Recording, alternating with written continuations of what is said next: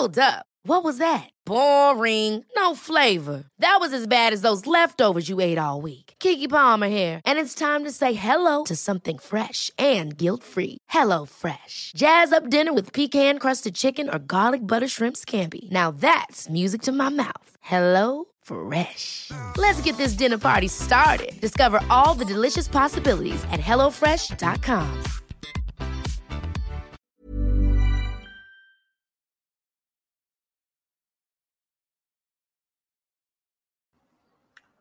Hola a todos, buenas noches y bienvenidos a, este nuevo chat en directo, a esta nueva tertulia de macroeconomía que, como ya sabéis, está eh, patrocinada, está apadrinada por IG, un broker británico que podéis usar desde España si lo consideráis oportuno para, bueno, pues para lo que sirven los brokers, que es invertir en los mercados financieros. Echadle un vistazo si os interesa, tenéis ahí debajo la página web y si os encaja, pues usadlo y si no, pues evidentemente no lo hagáis. Eh, pero bueno, que es una opción a tener eh, sin duda presente para, para las operaciones que podáis querer hacer. Hoy vamos a hablar en la tertulia macroeconómica apadrinada por IG, a quien agradezco su, su impulso de este tipo de actividades. Eh, vamos a hablar de la situación macro, sobre todo a raíz de los acontecimientos de los últimos días, de las últimas semanas, donde el panorama macroeconómico se ha ido volviendo cada vez más quizás sombrío, más pesimista, y ese pesimismo también se está reflejando en los mercados financieros. El Nasdaq desde comienzos de año arrastra una caída del 30%, los criptoactivos como categoría muy general, tres cuartos de lo mismo, están en un momento, eh, hombre, no de, de colapso absoluto, ni mucho menos, pero desde luego sí en un cierto tono pesimista. Y por tanto, vamos a ver cómo todo esto se concilia. Es decir, está habiendo una sobrereacción de los mercados ante la situación macroeconómica real o los mercados nos están avisando de lo que viene. Y todo esto, además, cómo encaja con la alta inflación que tenemos ahora mismo. Eh, si vamos a una desaceleración económica, vamos a una desaceleración económica con inflación, es decir, una estanflación, o vamos más bien a una desaceleración económica eh, clásica, deflacionista, de manera que la alta inflación actual se pueda convertir súbitamente en una eh, deflación, en una caída de precios. Bueno, pues para hablar de todo esto, eh, como siempre, pues em, hemos traído a, a, varias personas que creo que pueden aportar mucho a, a estos temas, ¿no? que pueden aportar o arrojar mucha luz a estas cuestiones. El primero, eh, Dani Fernández, habitual ya en este tipo de, de tertulias, eh, también con su propio canal en YouTube, si os interesa seguir sus análisis. Buenas noches, Dani. ¿Qué tal, Juan Ramón? ¿Cómo estás?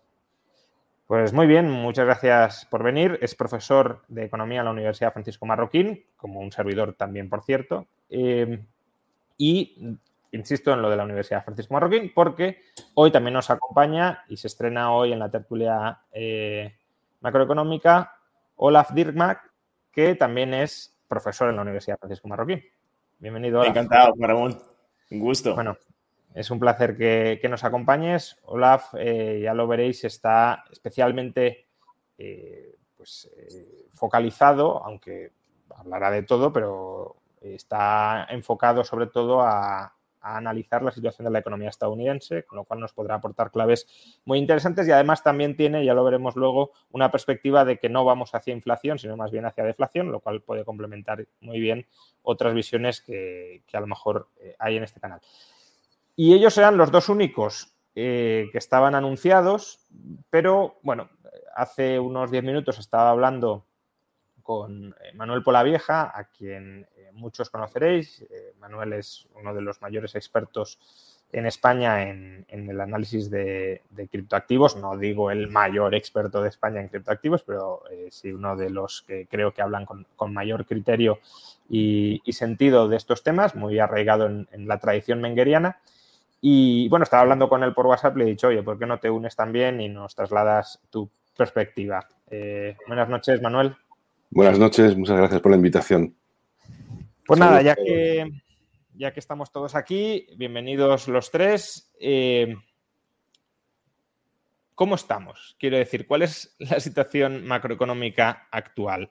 Eh, normalmente las, las, inflaciones, sobre todo desde una óptica muy keynesiana, van asociadas a, a, momentos de recalentamiento muy, muy fuerte de la economía. Por tanto, debería la, si, si, si la inflación que tenemos se corresponde con la situación económica real subyacente, deberíamos estar viendo pues, una economía que va desenfrenada, que está creciendo muchísimo y que por eso está tirando de la demanda agregada y de los precios, que es un poco la situación en la que estábamos, es verdad, eh, durante buena parte de 2021 con el rebote y las políticas de estímulo. Pero ahora mismo, ¿estamos en esa situación o está cambiando el panorama? No sé. Dani o... Okay, bueno, yo, yo empiezo si quieres.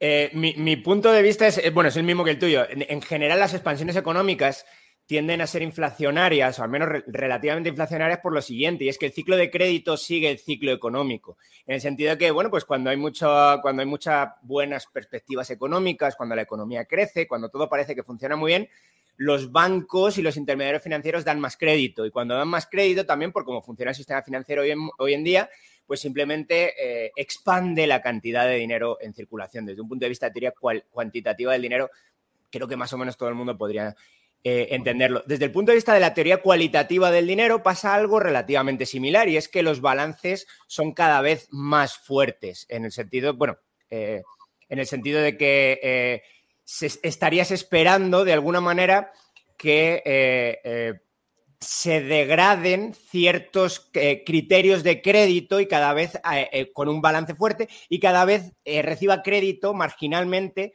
un deudor peor. Entonces, desde ese punto de vista, el balance está fuerte, pero se va degradando poco a poco. Por cualquiera de los dos lados, esperarías una inflación, no necesariamente una inflación muy fuerte. ¿Qué ha pasado desde 2020? Pues que hemos tenido algo relativamente extraño. Hemos tenido una caída muy fuerte de la economía, un rebote que en muchos lugares ni siquiera ha compensado la caída de 2020, que, claro, claro, claro, el caso clarísimo es el de España. No hemos vuelto a la, a la situación de 2019, de finales de 2019. Sin embargo, eh, por políticas públicas, ya sea del Banco Central bajando tipos y expandiendo el balance, o por eh, políticas públicas fiscales, ya sea dando créditos ICO, de créditos con garantía estatal o lo que fuere, la cantidad de créditos se ha disparado y los balances se han deteriorado muchísimo en vez de mejorar, que es lo que tienden a hacer en una, eh, o, o, a rehacer el balance, que es lo que tiende a pasar en una recesión económica. Tal vez es lo que quería agregar, perdón, el, el, tema del, lo hemos hablado mucho de este lado del, del océano y lo que yo siempre pregunto son dos preguntas contrafactuales. La primera es, hubiéramos tenido una tasa de inflación casi de 10% si no fuera por el estímulo fiscal en Estados Unidos y, y yo lo dudo mucho, de verdad. Tuvimos uh -huh. un déficit fiscal de 15, 16% sobre el Producto Interno Bruto en Estados Unidos en el 2020 y el 2021 pues íbamos a llegar al mismo número, pero que yo creo que en 13%, que es brutal. Para mí el 2008 fue como el año de la política monetaria eh, sin precedentes, el, el, experimento monetario sin precedentes. Y creo que hoy por hoy estamos viviendo el experimento fiscal sin precedentes. Y en ese sentido, creo que gran parte de la inflación que hoy vivimos es fiscal y que uh -huh. ahora le toca al Banco Central, que por mí no es la causa directa, de, no es la causa directa, puede ser una causa secundaria de, del, del, déficit fiscal, pero no es una causa inmediata de la inflación que vivimos. Sin embargo, ahora les toca re restringir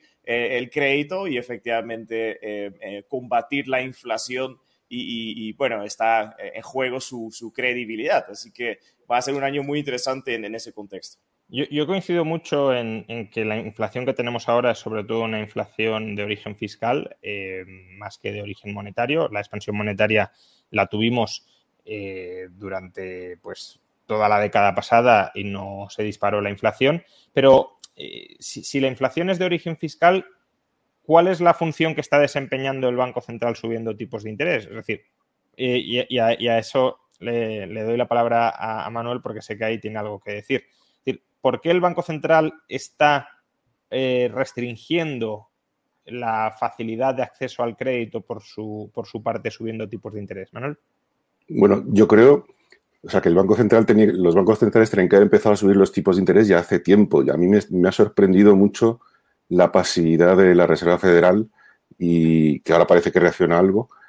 bueno, el Banco Central Europeo está totalmente eh, fuera de juego. Yo no sé dónde anda la señora Lagarde, pero parece que como que no va con ellos el tema. Pero sí me sorprende mucho que yo creo que desde hace un año ya algunos economistas especialistas en, temas monetarios, bueno, eh, tú mismo ya lo, venías advirtiendo, eh, empezaba a haber señales feas. Yo creo que también estoy de acuerdo con, vosotros que, la causa eh, esta vez ha sido el gasto público por un tema fiscal, pero tengo la sensación que, no sé cómo vosotros lo veis, que la Reserva Federal se ha dormido en los laureles durante más o menos yo creo que el último año, que ha empezado a reaccionar ahora con la inflación, pues pues a partir de noviembre, diciembre y como con muchos meses de retraso más de lo habitual. En otras ocasiones, los anteriores gobernadores de la Reserva Federal eh, estaban mucho más atentos al mercado, a los tipos de interés del mercado y iban más acompasados. Ahora parece que los tipos de interés de la, deuda pública a corto plazo, que es lo que suele ser guía de, de su política en los tipos, mm, han subido y ellos han estado como ajenos a este asunto. ¿no? Entonces, me ha dado la sensación de que se, lo, han, dejado que se vaya de las manos y, están actuando muy tarde. O sea, lo que, lo que dice Manuel, porque este último punto es, importante para que quede claro, eh, normalmente si nos fijamos en el tipo de interés de la deuda pública estadounidense a corto plazo, tres meses o seis meses, digamos que anticipa, el mercado anticipa el momento en el que eh, el Banco Central va a subir tipos, los va a subir a corto plazo y, lo anticipa por, por, bueno, porque agrega toda la información que está disponible en el mercado, ¿no? Eh, pero en este caso, los tipos a corto empezaron a subir mucho antes de cuando los tipos de la deuda pública empezaron a subir mucho antes que cuando la Reserva Federal ha empezado a subirlos. Ha, ha ido con retraso, eh, en lugar de ir acompasada al mercado, ha dejado que el mercado primero colocarle las expectativas y luego ellos han reaccionado mucho más tarde. En concreto, yo lo que pienso es que normalmente la Reserva Federal suele seguir al mercado. Evidentemente, la Reserva, Federal, eh, la Reserva Federal es un jugador importantísimo en ese mismo mercado, pero que el, mercado se suele no anticipar a la Reserva Federal en el sentido de qué es lo que va a hacer la Reserva Federal, sino que el mercado va por delante porque tiene más información, porque hay muchos más partícipes, tiene mucha más información y la Fed es un ente burocrático al fin y al cabo. Y el, mercado estaba diciendo, oye, está pasando esto y la Reserva Federal pues, no, ha, estado haciendo caso hasta ahora mismo. ¿Les puedo aportar algo? Sí, claro. La tasa de interés. Creo que es un tema importantísimo y al final la pregunta es, bueno, ¿Qué mercado en concreto, controla la Fed? Es decir, la Fed controla el mercado a tres meses o el mercado a diez años. Y son dos mercados distintos. Yo creo que controla mucho el de tres años. Y curiosamente lo que dice Manuel se ve reflejado en los tipos. Hay una cosa que se llama el diferencial entre tipos de interés. Eh, que, por ejemplo, comparamos la tasa de interés a tres meses con la tasa de interés a diez años. Y cada vez antes de una recesión, por alguna razón, lo exploré en mi tesis doctoral, eh, se, invierte la curva de rendimientos, ¿no? Es decir, la tasa de interés a corto plazo supera la tasa de interés a largo plazo. Y las tasas de interés a corto plazo, que incluye el de tres meses, seis meses, un año, dos años, típicamente mueven todos juntos. Pero esta vez es diferente y existe una divergencia increíble que el de dos años ya se invirtió hace, hace un tiempo y el de tres meses está ahí como si no pasa nada, como si no hay ningún tipo de riesgo de, recesión. Y, yo creo que eso es por lo que dice Manuel. La Fed no está actuando y como controla más el mercado a tres meses, ese spread todavía no se ha invertido, pero bueno, puede cambiar muy, muy rápidamente este año también. Sí, o, incluso más spreads que son, no todo el mundo tiene acceso a la Fed, la Fed solo tiene acceso a los bancos, ¿no? Entonces también hay un mercado de corto plazo fuera de la Fed donde hace mucho más frío que dentro de la Fed. Es decir, pues el mercado de eurodólares en Londres, no sé. Eh, entonces, eh, todos, esos, todos esos diferenciales, que son indicadores de recesión, están, están, estaban incrementando. Entonces, desde ese punto de vista, pues e, evidentemente no solamente lo que tú estás comentando del diferencial de tipos de, corto o largo plazo, sino también los diferenciales de riesgo. Entonces, sí, pinta, pinta un poco fea la cosa. Entonces, eh, ¿cuál es ahora mismo la situación económica por centrarnos, por ejemplo, en Estados Unidos, que, Olaf es eh, eh, la, que ha estudiado más. Em, los datos de PIB del primer trimestre del año fueron, fueron malos, no sé si dentro de lo esperado o peor de lo esperado, pero bueno, si atendiéramos a esos datos y se repetían en este trimestre, ya hablaríamos de recesión. Mm, ¿Realmente se van a repetir? ¿Ha sido un, un bache sin más? Em, ¿Vamos a entrar ya, por tanto, en recesión o Estados Unidos va a entrar en recesión en esta primera mitad de año. ¿Cuál es la perspectiva en materia de crecimiento económico en este sentido? El, estímulo fiscal actual es mucho menor que en los dos años pasados, ¿no? Creo que es importante. Y luego tenemos un, un semestre, o un trimestre, perdón, terrible en todos los sentidos y lo están tratando de vender como si fuera solo un pequeño obstáculo, un, efecto temporal negativo, pero que realmente no, debemos preocuparnos del resto del año. Yo creo que es una narrativa errónea, ¿no? Por muchas razones, por el tema logístico más que nada, como vemos ahorita la situación en Shanghai, vemos también cómo está ya impactando el, conflicto eh, en, Ucrania, en, los, eh, en las cadenas logísticas. Yo creo que esos efectos todavía no lo hemos sentido significa que esos efectos pues lo vamos a sentir el resto del año y eso va a traer consecuencias muy eh, negativas que la gente todavía no lo está reconociendo. Estamos como un poco ahí en el, no sé, un jardín de Edén, no sé cómo lo dirían en España, como un, sueño, eh, eh, una ilusión y realmente esa ilusión, pues vamos a despertarnos de ese sueño tan bonito bastante pronto, creo yo. Así que los datos han sido bastante malos, pero eh, según incluso la administración de Joe Biden, pues no hay ninguna eh, razón o motivo de preocupación y creo que es una visión bastante errónea. de hecho, ellos creen que una subida de tasas lo puede soportar perfectamente la economía estadounidense. Pero cuando dices que eh, todavía no estamos sintiendo los efectos del confinamiento o de los confinamientos en China y que vamos a despertar del sueño y que va a ser mucho peor de lo que esperamos, ¿a qué nos estamos refiriendo? Es decir, nos estamos refiriendo a simplemente recesión con aumento de desempleo, nos estamos refiriendo a, desabastecimiento de, productos eh, que incluso podemos considerar importantes para nuestro día a día. Em, ¿Cuáles son las perspectivas de esto que no estamos todavía sintiendo? Lo último y especialmente insumos para muchas empresas. Curiosamente, hay un dato que a mí me llama muchísima la atención, que es un dato de Rusia. Eh, las importaciones rusas han caído como un 30%. Y luego la gente decía, mire cómo funcionan bien las sanciones económicas. Y en realidad cuando uno ve el dato más de cerca, son 30% de importaciones desde China. Es decir, son bienes de China que han eh, eh, tradicionalmente han sido mandados de China a Rusia y eso han caído un 30%. ¿Por qué? Porque China está haciendo un desastre y eso va a tener repercusiones en otros lados. Claro, todo el mundo tiene inventario tiene insumos en inventario, tiene eh, bienes de consumo en inventario, pero mientras duren esos inventarios, pues estamos más o menos bien, pero en la medida que van agotando esos inventarios, y tal es Daniel eh, o Dani tiene unos comentarios sobre el gas natural en Europa, no lo sé, pero en la medida que van acabando esos inventarios y, hay problemas de eh, volver a, a, acumular inventarios, pues vamos a tener problemas muy graves económicos, no solo en Estados Unidos, sino también en Europa. Pero entonces, ¿la situación de China cuál es? Porque si, si uno mira los datos oficiales, la situación de China, pues hombre, está algo peor, eh, pero siguen con unas tasas de crecimiento importantes, ¿no? Eh, ya digo, sí, se está frenando, se está desacelerando, eh, los datos del primer trimestre no, no, fueron buenos, incluso si lo extrapolamos al conjunto del año, pues los hay que dicen que Estados Unidos por primera vez en 40 años crecerá más que, China, aunque está por ver qué hará Estados Unidos este año, pero bueno, eh, pero eh, que, más o menos China aguanta, que China aguanta creciendo, pero eh, lo que transmite Olaf es que la situación es, mucho peor de lo que estos datos oficiales nos cuentan.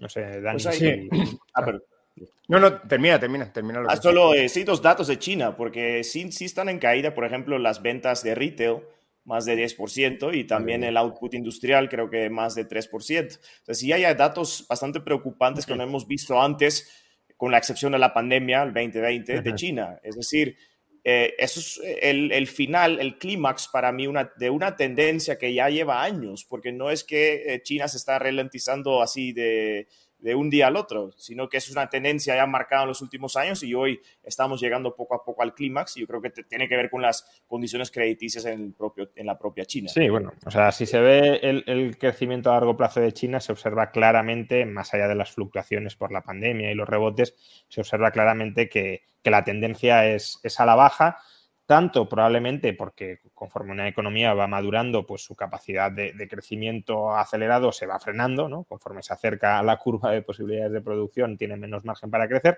pero también por lo que dice Olaf, que gran parte del crecimiento durante la última década fue un crecimiento impulsado con crédito constructor, pues si has cortado eso, uno de los motores del crecimiento se te cae, ¿no? Aquí Dani puede aportar. Eh, sí, bueno, hay que ver que, por ejemplo, PMIs, que ya hemos hablado en tu canal alguna vez, ¿no? Que son pues un indicador adelantado de actividad económica bastante fiable.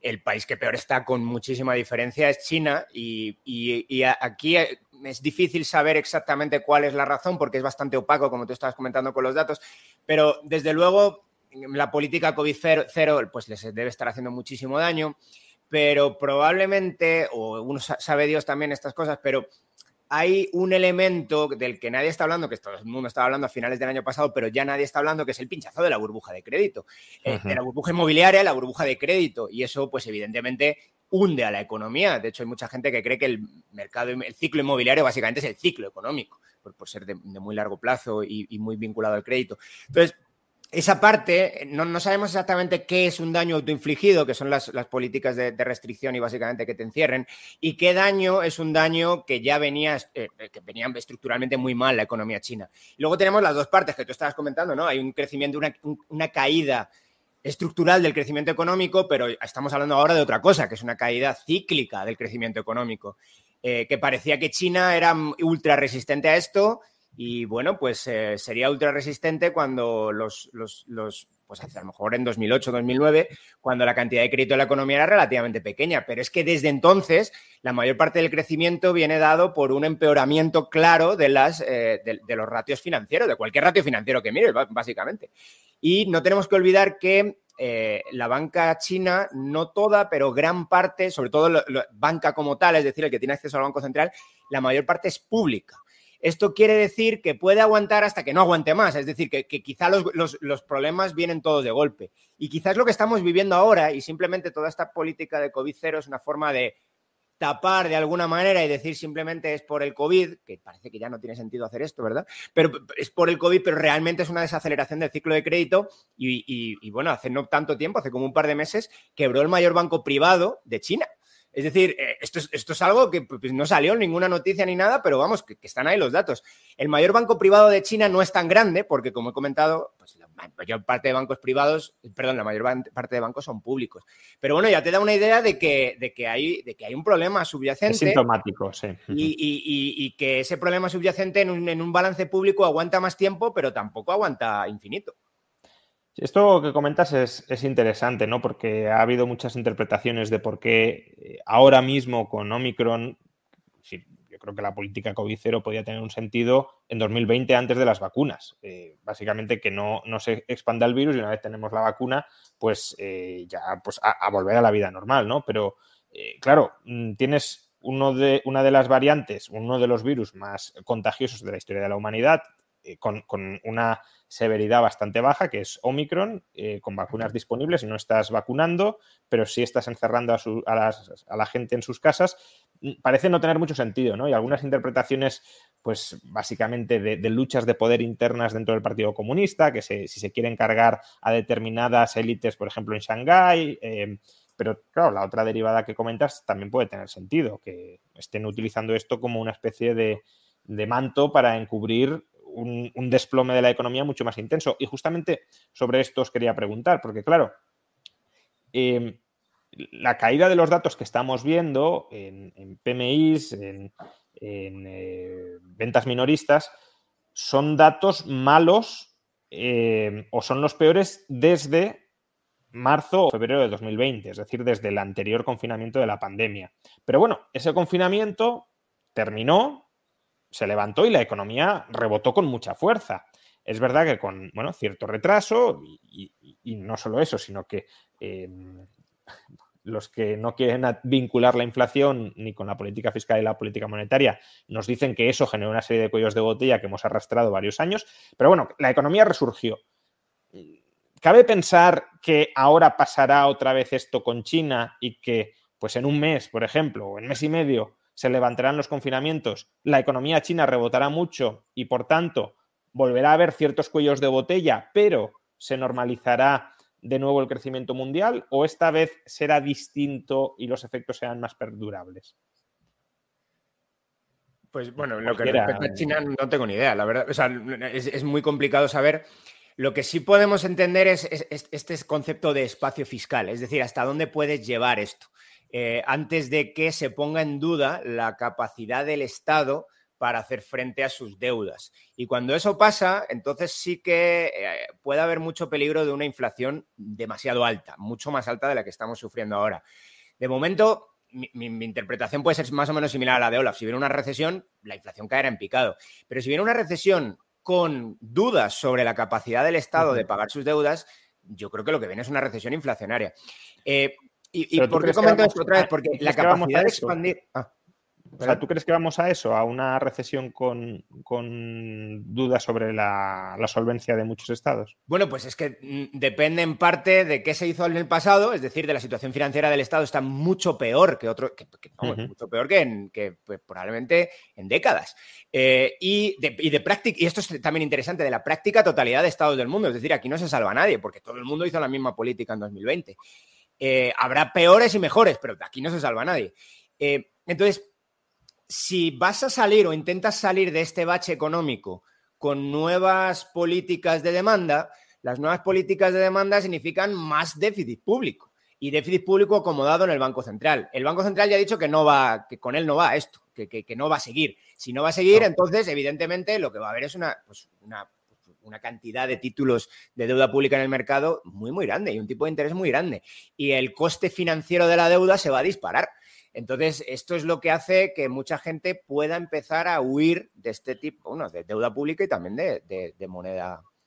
Hombre, no, quiero decir que estemos ahí, pero quiero decir es un riesgo clarísimo si siguen haciendo la misma política que en 2020. Hombre, ahí sí, si me permites mediar, quiero decir, si, si vamos a unas políticas fiscales ultra expansivas y el Banco Central cierra el grifo, sí estoy de acuerdo que se pueden poner las cosas muy serias para algunos estados. Em, ahora, yo no tengo tan claro que si vamos a eso, el Banco Central no frene en la subida de tipos de interés o incluso no vuelva a acomodar, que es en parte es lo que anticipan los mercados, ¿no? Ahora subimos y luego volvemos a bajar los tipos de interés. Em, y, justamente ahí es donde puedo ver un cierto riesgo inflacionista, porque si vamos a políticas muy expansivas con un banco central que se olvida de cuál es su misión y se convierte en un sumiso de la política fiscal, pues, eh, la moneda sí cae en bastante descrédito. Entonces, bueno, ¿cómo veis esto? ¿no? Olaf, tú que eh, dices que vamos más bien a, deflación, pero ¿lo ves sí o sí como una certeza o, o caben escenarios en los que vayamos a una estanflación? Pues en mi mente nunca hay certezas, así que voy a considerar tu escenario también. Lo veo menos probable. Yo creo que la diferencia entre el 2020 y este año es simplemente que este año las tasas de interés sobre todas las deudas corporativas, sobre todo tipos de deuda, los hipotecarios, están subiendo. Y en el 2020 no estaban subiendo. Es decir, subieron por un mes o incluso semanas hasta que la Fed actuó y empezó a comprar incluso deudas, bueno, deudas hipotecarias ya compraba, pero empezó a comprar deuda corporativa, concretamente en el sector energético, donde las tasas de interés estaban disparando a por encima de 10% para muchas empresas, llegando a 20% para algunas empresas. Es decir, la diferencia es que en el 2020 la tasa de interés hipotecario, para dar un ejemplo, cayó a picados, cayó a 2% al año y ahora en cuestión de meses, que ha sido históricamente algo muy raro, nunca hemos tenido esas subidas tan, tan rápidas y tan drásticas y fuimos de 2% a, a 4 o 5% en Estados Unidos sobre deuda hipotecaria. pues si eso no solo pasa con hipotecas, sino para todas las corporaciones también, estamos ante condiciones crediticias y de liquidez muy diferentes que en el 2020. Es decir, vamos a tener un escenario bastante negro, recesionario, deflacionario y claro, solo veo tu escenario, Juan Ramón, de la misma expansión fiscal, pero ya no tenemos la excusa de la, de la pandemia. Es decir, eh, políticamente es más difícil vender, tal vez. Pero, claro, ahí presupones que la política monetaria va a seguir un tono restrictivo, porque si la Fed dice, bueno, pues de nuevo barra libre para las hipotecas, para las empresas, ahí, o sea, claro, la demanda de crédito en recesión tampoco tiende a ir muy bien, ¿no? Si está cayendo la economía, la gente no tiende a endeudarse o mucho le tienes que bajar los tipos de interés, incluso algunos dicen que los tendrías que bajar a negativo para que la gente se lanzara a endeudarse eh, para, eso, ¿no? Pero bueno, yo, yo el escenario de que se modere la política fiscal y que la política monetaria no, no vaya más, sí lo veo. Lo que no tengo tan claro es si eso, en un contexto de caída muy fuerte de la actividad económica, va a generar eh, inflación o deflación, porque eso dependerá sobre todo de, cuáles sean las expectativas de los agentes eh, sobre, sobre a dónde vamos y cómo acomoda el sistema, ¿no? Manuel, ¿tú cómo lo ves? Sí, a ver, yo creo que ahí la clave es lo que has comentado tú antes, es sobre si el, Banco Central se va a someter al, poder fiscal o al poder político, a lo, que quieran los gobiernos. Que la verdad es que últimamente eh, suele haber un, suele, eh, estamos tendiendo a un sometimiento y yo no sé si esa tendencia va a cambiar.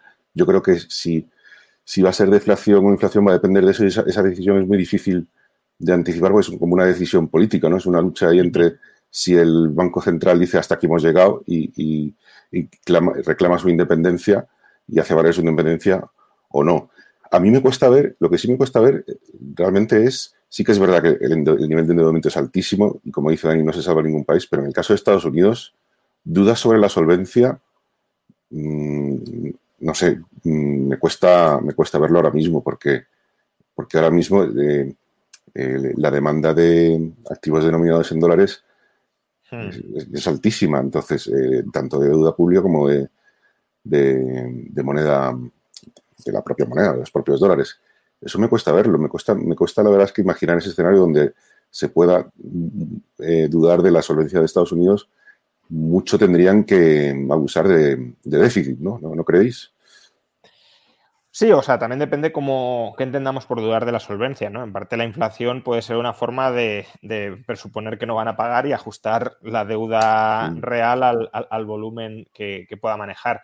Hombre, yo, yo no creo que vaya a haber una huida de la deuda estadounidense muy, desastrosa tendría que ser la, situación para, eso, sobre todo si... Es que más a dónde te vas. Sí, por eso. Aunque os quería preguntar por esto, eh, pero si vamos a recesión, lo esperable es que aumente la demanda de deuda estadounidense como, como activo refugio, ¿no? Pero justamente os quería preguntar sobre esto, ¿no? Porque supongo que seguiréis a Zoltan Pozar y, bueno, Dani, por ejemplo, sé que, lo sigue porque hizo un vídeo sobre el tema. Él eh, comenta que vamos a una especie de Bretton Woods tercera parte, donde el activo reserva ya no será en buena parte del mundo el, dólar, sino que serán las commodities. Eh, una especie de patrón oro, pero más, más ampliado, no, no solo restringido al, oro. Eh, bueno, este escenario se daría porque se ha producido una ruptura de la credibilidad con, el dólar a raíz de su politización, de su uso como arma eh, financiera en la guerra. ¿Creéis que esto puede pasar, sobre todo a corto plazo, a largo quizá, ¿no? A 20 o 30 años Dios dirá lo que, pueda suceder y, si hay una desglobalización muy fuerte y una ruptura de bloques y se buscan pues nuevas formas de intercambiar entre bloques, puede pasar, pero a corto plazo veis que es un escenario y si ese escenario se pudiera dar, ¿cómo combinaría con el otro escenario que estamos planteando, que es una política fiscal expansiva para capear una posible recesión o desaceleración? Bueno, a mí, como ya has comentado, a mí sí me gusta mucho Pozar. Bueno, no, no, no, me imagino que a nadie no le guste, incluso si no estás de acuerdo con él. O sea, es alguien que desde luego, evidentemente, sí sabe de qué está hablando. Entonces, bueno, él está en ese escenario, en el escenario que decía Manuel, no, es tan probable. Bueno, a ver, entiendo que es un escenario que de, momento no está, no es un escenario principal en, en la economía ahora mismo. Pero bueno, ya sabéis que la no linealidad en economía conlleva que no pasa nada hasta que pasa. Y cuando pasa, todo el mundo dice, mira, mira, ves, pero es que tenía todo el sentido del mundo. Yo entiendo que quizá no, no pase esto nunca, pero desde luego eh, ya hay algunos, algunas cosas que nos hacen dudar de que esa credibilidad en el dólar vaya a ser siempre infinita. No digo otra vez, siempre puedes dar marcha atrás con una buena recesión, que es lo que, lo, que debería ocurrir al final. Pero si no lo haces, al final la recesión la tendrás en el medio plazo y lo que tendrás es una situación inflacionaria con repudio de la moneda, que no es la primera vez que pasa en el mundo ni es la primera vez que le pasa a una moneda de referencia. Entonces tampoco, eh, o sea, pasado hay. Y luego el tema de Potsdam, que es interesantísimo, ¿no? lo que él dice es Mira, eh, él, escribió, me parece que una semana después de que le quitaran las reservas, de que congelaran, que al final se las van a terminar quitando, de que congelaran la mitad de las reservas de Rusia, que son nada menos que 300 mil millones de dólares. Entonces él decía, esto es una quiebra de, la, confianza entre estados, o sea, ¿por qué voy a guardar dólares si los vas a utilizar ya políticamente contra mí?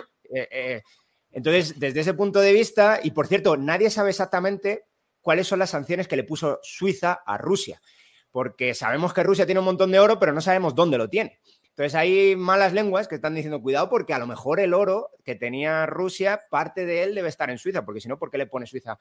¿Para qué le pone Suiza sanciones si casi no tiene francos suizos? Bueno, si esto es así, eh, lo que dice Pozar es, cuidado porque entonces lo que vamos a hacer es a un mundo de colateral eh, en el que el colateral para crear dinero va a ser algo relativamente similar a lo que venía siendo una teoría de las letras reales. Es decir, vamos a generar colateral con base en materias primas y sobre todo, más que materias primas, el crédito cuyo colateral es la materia prima. Y esa va a ser la forma de generar dinero en el futuro. Yo, yo Pero en el futuro, ¿a qué plazo, no? Porque, ya, ya, bueno, claro, es que no lo dices, no, no es ni un paper, él tira ahí un montón de ideas. Lo digo porque la recesión puede ser algo a medio año o a un año y, esta reformulación del sistema monetario pues no parece que esté ahí. Claro, si estuviera ahí, sí pondría un freno muy importante a la capacidad de endeudamiento de Estados Unidos, pero si no está ahí, pues... De hecho, el, peso, un dato interesante que podemos tomar de los países, de las, de las, monedas, es el peso del Banco Central en el sistema bancario. Y eh, aunque claramente la tendencia ha sido al, al, alza en Estados Unidos con la Reserva Federal, pero igual en Europa con el Banco Central Europeo, eh, todavía está muy por debajo de, un banco central pequeño, como bueno, aquí estamos en Centroamérica, pues los bancos centrales centroamericanos tienen más peso en sus sectores bancarios que, la Fed, por ejemplo. Es decir, puede seguir más o menos haciendo la Fed lo mismo y estatalizar o poner en manos del Estado básicamente toda la asignación del capital, pues en gran parte sí. Y no es que eh, va a fracasar de forma, eh, de forma inmediata o de una forma muy escandalosa creo yo, el dólar. Lo que sí veo posible no es tanto la, el respaldo de commodities y de, cosas como oro físico de la moneda, sino una fragmentación de monedas. Tenemos que también recordar que desde el 71 hemos tenido esta adopción mundial del dólar y que efectivamente es una tendencia que, aunque ha sido en parte, creo yo, orgánico los últimos 50 años, pues podemos ir por el otro lado. Tal vez hubo una sobreconcentración eh, eh, de confianza y de uso del dólar y podemos ir a un periodo de fragmentación, es decir, donde no hay una sola moneda mundial de reserva, sino que hay muchas diferentes monedas y que desarrollan sistemas nuevos de intercambio de esas monedas. Yo creo que lo veo perfectamente posible y ha sido un poco la historia también. Yo creo que si estudiamos el pasado, han, habido pocos periodos donde hemos tenido largos, largos periodos de muchas décadas donde una moneda reinaba en todo el mundo y dominaba todo el resto de las monedas. Yo creo que ha sido una excepción más que nada. Ni siquiera durante el patrón oro, ¿no? Que recordemos que, China estaba en el, en el, patrón plata, por ejemplo, y no había una unidad monetaria global, la había en Occidente, que es donde estaba bueno, el desarrollo económico, el comercio y demás, pero, pero no en el conjunto del planeta.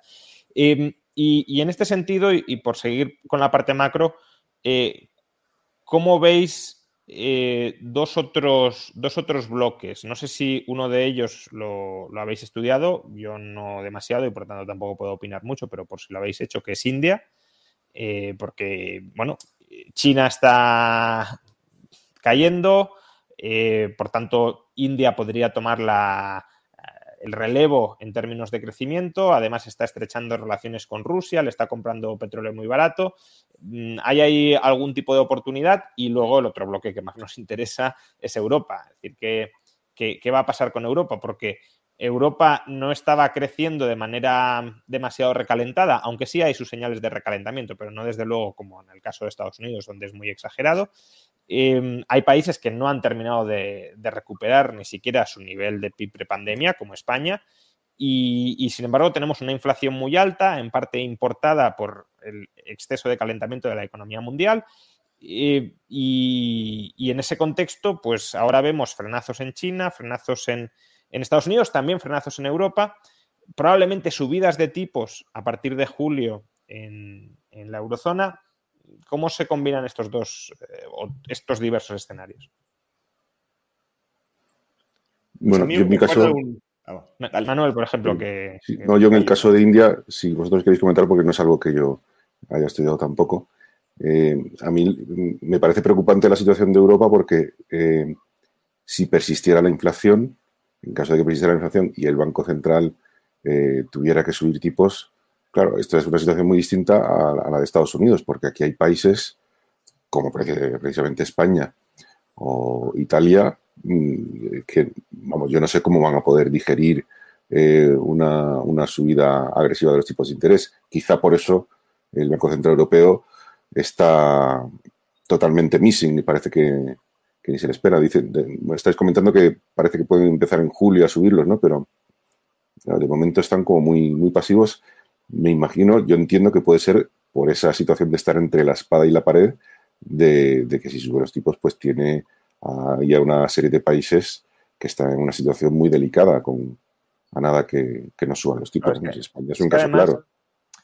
Eh, lo que puede hacer el Banco Central Europeo en todo caso es controlar los diferenciales de deuda, que es, parece a lo que quieren ir, que no se desvíen mucho los diferenciales de deuda entre estados, aunque para eso se tendrán que coordinar con los gobiernos, porque si no, esto es una barra libre de, bueno, yo, yo me endeudo como si fuera Alemania y, y me haces pagar los tipos de interés de Alemania. Pero aún así, si necesitas subir tipos para controlar inflación, el, tipo base te va a subir. O sea, aunque no haya diferencial, si el tipo que paga Alemania es el 2, es el 3 o es el 4, pues como mínimo España va a pagar eso o Italia va a pagar eso. Entonces, sí, ahí hay una situación eh, complicada, sobre todo si persiste la inflación. Lo que no sé si prevéis que la inflación en Europa vaya a persistir o ahora cuando eh, pues China sufra más, eh, Estados Unidos se desacelere más, si eso también va a terminar arrastrando pues, precio mundial de las materias primas y por tanto importación de deflación dentro de, Europa y, por tanto asentamiento de las expectativas de inflación, no hace falta subir tanto los tipos de interés, eh, etcétera. No sé cómo lo veis. No sé si quieres ahora o, lo doy. Ah, bueno, y, yo quería decir algo sobre la India, porque lo veo en un contexto más político. Eh, lo que se ve ahorita es eh, China, ¿no? China tiene grandes problemas de producción, por en parte por el rebrote de, COVID, y hay otros problemas políticos, es decir, ya las multinacionales están viendo a China como no saben bien qué hacer con China. Eh, Apple tiene 90%, más de 90% de los productos de Apple vienen de China.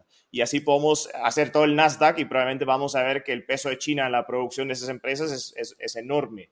Y yo creo que hay una tendencia ahorita a decir, bueno, vamos a diversificar un poco la producción a otros, otras regiones del mundo, en parte por el riesgo de futuras pandemias o de rebrotes del propio COVID y también por el tema político, donde efectivamente el gobierno chino se ha vuelto cada vez más autoritario eh, eh, en, los últimos años. Y además, tenemos que recordar que China tiene condiciones muy superiores de inversión, es decir, hay bajos impuestos, eh, hay pocas regulaciones, tanto laborales, como medioambientales como otros. Es decir, el, ambiente de negocios en China ha sido bastante favorable. Sin embargo, vamos a ver que la India, que no ha hecho nada en cuanto a políticas públicas, que no ha avanzado, no ha abierto más la economía, ahorita va a aprovechar o va a sacar los frutos de, de, esta, de esta tendencia mundial. Pero a lo mejor hay otras regiones, no solo la India, que puede aprovechar la misma tendencia.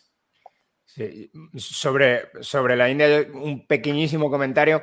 La India sufre mucho cuando, sufren los cuando suben los precios, sobre todo el carbón. De hecho, estuvo, estuvo a punto de apagar centrales, centrales térmicas en, a finales de 2021 porque subió mucho el precio del carbón. Y hoy, o ahora mismo, vamos, el viernes, estaba el precio del carbón el doble que a finales de 2021. O sea, yo me imagino que por ahí lo deben estar pasando mal, aunque me falta, la verdad, que bastante... bastante sí, habría que ver a qué precio lo compra, ¿no? Porque todo el carbón que está dejando de comprar Europa parece que se está yendo por trenes hacia, hacia la India con descuento. Sí, eh, está viendo, se está abriendo un diferencial, eso es muy interesante. Por ejemplo, se está abriendo un diferencial entre el, precio del carbón de, de Newcastle y el precio del carbón que se llama Pi2, que, bueno, son dos, tipos de carbón diferentes, ¿no? Y que usualmente van muy de la mano y ahora hay un diferencial abierto, que por cierto es una de las cosas de las que hablaba eh, de por qué se iba a romper el sistema monetario, porque hay estos diferenciales de precios hace, generan problemas financieros bastante importantes para todos aquellos que tienen estrategias hedge, de estas de, compran y venden uno eh, para sacar pues, rendimientos de, los diferenciales. Y ese mercado se está rompiendo, eso es algo, no, tenía previsto hablarlo ahora, pero ese, mercado se está, del carbón también se está rompiendo. Pero bueno, se rompa o no se rompa, el otro tipo de carbón, el que se va también para Asia, también se va a las nubes, ¿eh? no tanto como el de Newcastle, pero, pero está en las nubes. Y ahí es donde también creo que la inflación puede ser mucho más grave en Europa que en Estados Unidos por dos cosas. La primera, por el tema energético. Pues Europa es, pues ya lo hemos hablado alguna vez, creo que en esto no estás tan de acuerdo conmigo, Juan Ramón, pero Europa básicamente se ha hecho el araquiri, el araquiri energético. Que sí, que cambio climático lo que te da a ti la gana, pero te has hecho el araquiri y ahora mismo, pues consumir el mismo, esto se, ve por millón de, British Thermal Units, de, unidades térmicas británicas, cuesta 8 dólares en Estados Unidos, que es, carísimo, es el precio más caro que había desde, pues, pues, desde que yo tengo datos aquí, desde hace 20 años, y eh, en, Europa cuesta 30, 31, es decir, que cuesta 5, 4 o 5 veces más. Esto, solamente esto y, ese, ese, cuello de botella va a hacer que la presión de precios en, Europa sea mucho peor que en, Estados Unidos. Pero además se mete el, componente monetario que porque la gestión del Banco Central o, el diseño del Banco Central de Estados Unidos es muy diferente del de, del de, el de la eurozona el del Banco Central Europeo, por lo siguiente. Y es que Puerto Rico o California pueden quebrar dentro, de, dentro de Estados Unidos y no pasa nada, porque la deuda de Puerto Rico y de California no la compra la Fed. Eh, entonces, no hay demasiado problema monetario cuando esto pasa, pero cuando quiebra Grecia, Grecia que es una economía relativamente, incluso Chipre, eh, quebró y es una economía que es nada, en esos momentos, 2012, 2013, 2015, el euro sufrió mucho. Sufrió mucho sin necesidad de que incrementara la cantidad de dinero, sin necesidad de que ocurriera absolutamente nada, simplemente por un efecto balance. El Banco Central Europeo tiene mucha deuda de un país en problemas y ese país en problemas impaga. Y sin paga, pues por un simple contagio financiero, el precio, el precio del, del euro, que es el pasivo del Banco Central Europeo, se va para abajo. Entonces, creo que si empiezan a subir tipos, y lo que tú estabas diciendo, ¿no? Pues eh, incluso si el diferencial no se va, si España o Italia, que está mucho peor, tiene que empezar a pagar un 3%, 4, 5 por su deuda y además no controlan el déficit. Esto es el, el, problema. El problema no es tanto la cantidad de deuda, que ya es un problema, pero está emitida a muy largo plazo. El problema es que no se controla el déficit, por lo tanto, toda la nueva deuda tiene que pagar tipos más altos. Entonces, si eso pasa, eh, puede haber un contagio a la moneda. Es decir, que la subida de tipos, más que encima controlar la inflación, la empeore. Sí, eh, un par de comentarios sobre esto y te doy paso, Olaf. Eh, bueno, lo que dices del araquiri energético, yo coincido. O sea, yo no diría cambio climático todo lo que quieras. Quizá hay que combatir el cambio climático. Lo que no tiene mucho sentido es eh, que le compres el gas a Rusia y tú te niegues a producir gas internamente en Europa si lo tienes disponible o que no busques otras alternativas como la, nuclear si son, si son rentables, ¿no? Es decir, que al final te enfocas solo en un tipo de energía que además no, no te basta, no es suficiente y, bueno, de electricidad, ni siquiera de energía en términos generales, porque es que además renovables sí, pero es para un 30% de, de la energía total que consume el país. Entonces, ¿y con el resto qué hacemos? ¿Importar gas desde Rusia? Bueno, vale, ¿y por qué no lo produces dentro? ¿Por qué te vuelves tan dependiente? Y ahora si tienes un conflicto y tienes que cortar el suministro, te, te quedas sin nada, tienes que buscar nuevos suministradores, que además tampoco son democracias liberales ejemplares, y a precios más altos sin tener la infraestructura de distribución ni nada. O sea, en general, ha sido un, despropósito de geopolítica, tanto que nos dicen que los estados están para la geopolítica, pues vaya geopolítica han hecho, ¿no? Em, y luego el otro es, eh, un poco ahondando en tu razonamiento de que la inflación pueda ser peor en, Europa que en Estados Unidos, en principio no debería serlo, porque el grado de recalentamiento de la economía estadounidense es verdad que es mucho más potente, pero es cierto que si eh, la inflación entra por el lado de la depreciación del euro, y eso lo estamos viendo, y eso es lo que están empezando a decir ahora de, no, es que ya no solo que importemos inflación porque los precios internacionales suben, es que el euro se está depreciando. Hombre, igual tienes alguna responsabilidad en que el euro se esté depreciando, ¿no? Entonces, claro, si el euro se deprecia apreciablemente y hay muchas importaciones sobre las que no podemos disponer y además los estados no frenan su gasto público, porque además para 2023 tenía que volver a entrar en vigor el Pacto de Estabilidad y Crecimiento y han dicho que no, que para 2024. Pues eso es más gasto interno alimentado con endeudamiento laxo, eh, con una moneda que se está depreciando. Entonces, ahí sí que podría haber un, estallido más de esta inflación, eh, porque la economía no parece que vaya a tirar mucho y en cambio la, moneda, si no se lo toman en serio ni la política fiscal ni la política monetaria, que es en lo que estamos, pues no sé muy bien. Cómo irá. Olaf. Sí, para hacer un puente también. O sea, yo, estoy, yo soy muy crítico de los gobiernos europeos y del, Banco Central Europeo. Sin embargo, voy a tratar de defenderlos un poco. Y por la siguiente razón, y tal vez es un puente también para otro tema. Eh, tuvimos la stablecoin, ¿no? Eh, Luna, eh, perdón, Terra. que está mucho en las noticias, que es básicamente una criptomoneda que está respaldada o, bueno, va a seguir el valor del dólar. Un dólar vale un, terra. Y en este caso, eh, esas son las stablecoins algorítmicas. Y bueno, le voy a hacer una analogía, porque lo quiero traer al, tema del Banco Central Europeo y los bancos centrales en general.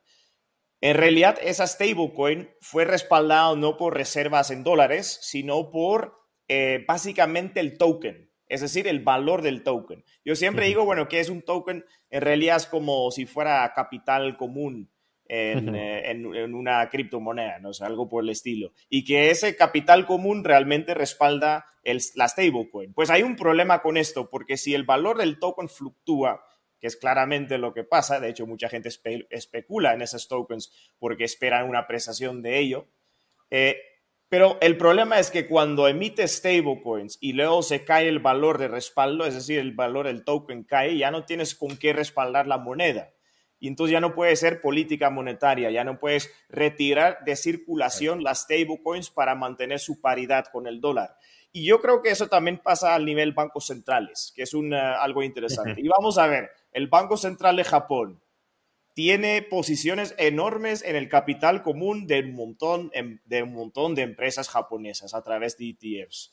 La Fed en el 2020 empezó a comprar ETFs. El Banco Central Suizo es una de las acciones, accionistas perdón, más importantes de Apple y otras gigantes tecnológicas. Y el Banco Central Europeo pues compró un poquito de deuda corporativa, pero bueno, diferencia clave entre deuda y equity es que equity fluctúa en valor y una deuda es una deuda.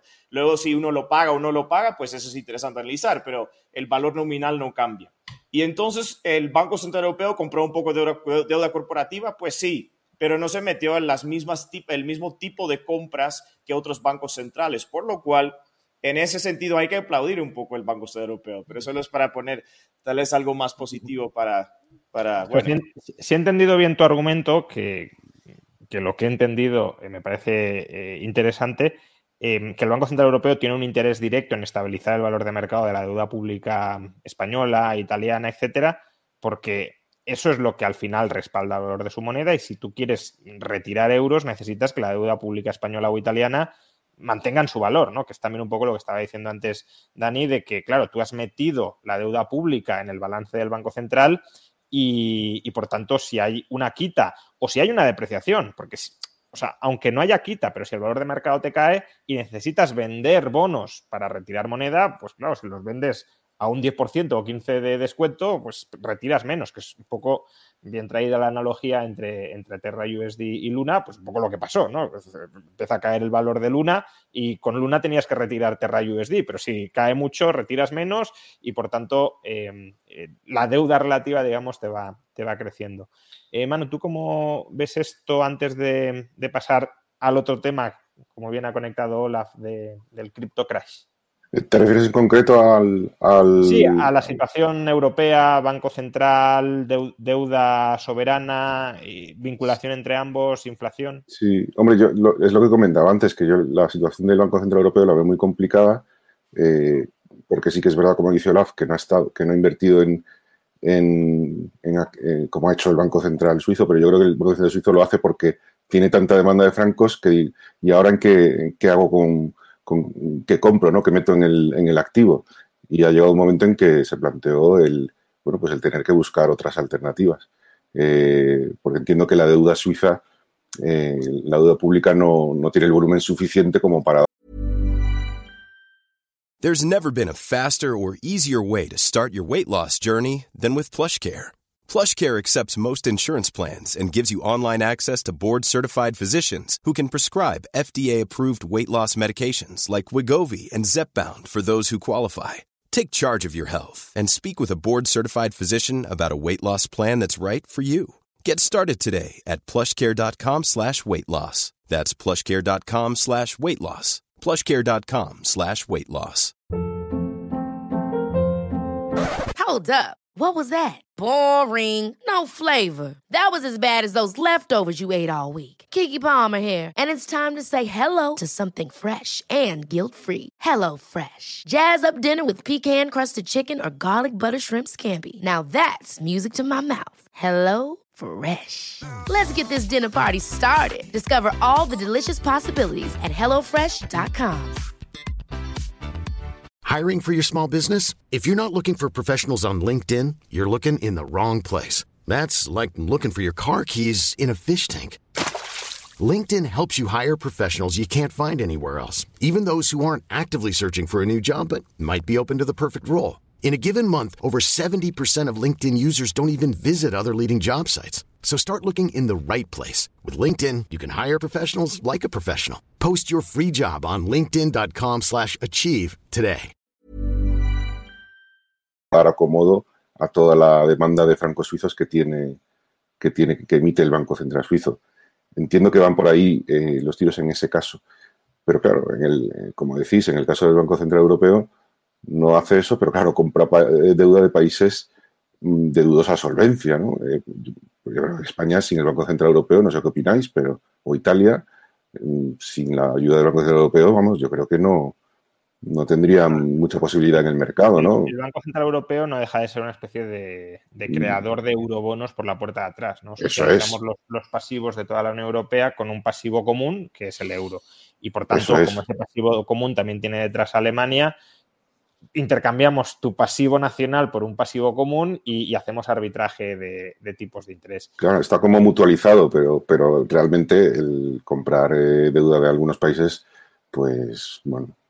Sí, es que, o sea, ahí ya entra el papel del Banco Central como, mm, a ver, nos tenemos que coordinar, porque si yo voy comprando ilimitadamente y tú abusas de esa compra, no sé, el gobierno español, como tú me vas a comprar deuda, pues yo no reduzco el déficit claro, el Banco Central Europeo y Alemania, que es en última instancia quien está garantizando eso, también dirá, bueno, aquí qué pasa. De hecho, el ministro de, de Finanzas alemán, de los liberales, entre comillas, eh, ayer ya decía, eh, bueno, aquí hay que reducir deuda. Esto no, aunque suspendamos un año más el Pacto de Estabilidad y Crecimiento, esto no es barra libre permanente porque ¿quién la paga o quién la respalda en última instancia? Alemania. Y Alemania tampoco tiene un margen infinito, ni mucho menos. Claro.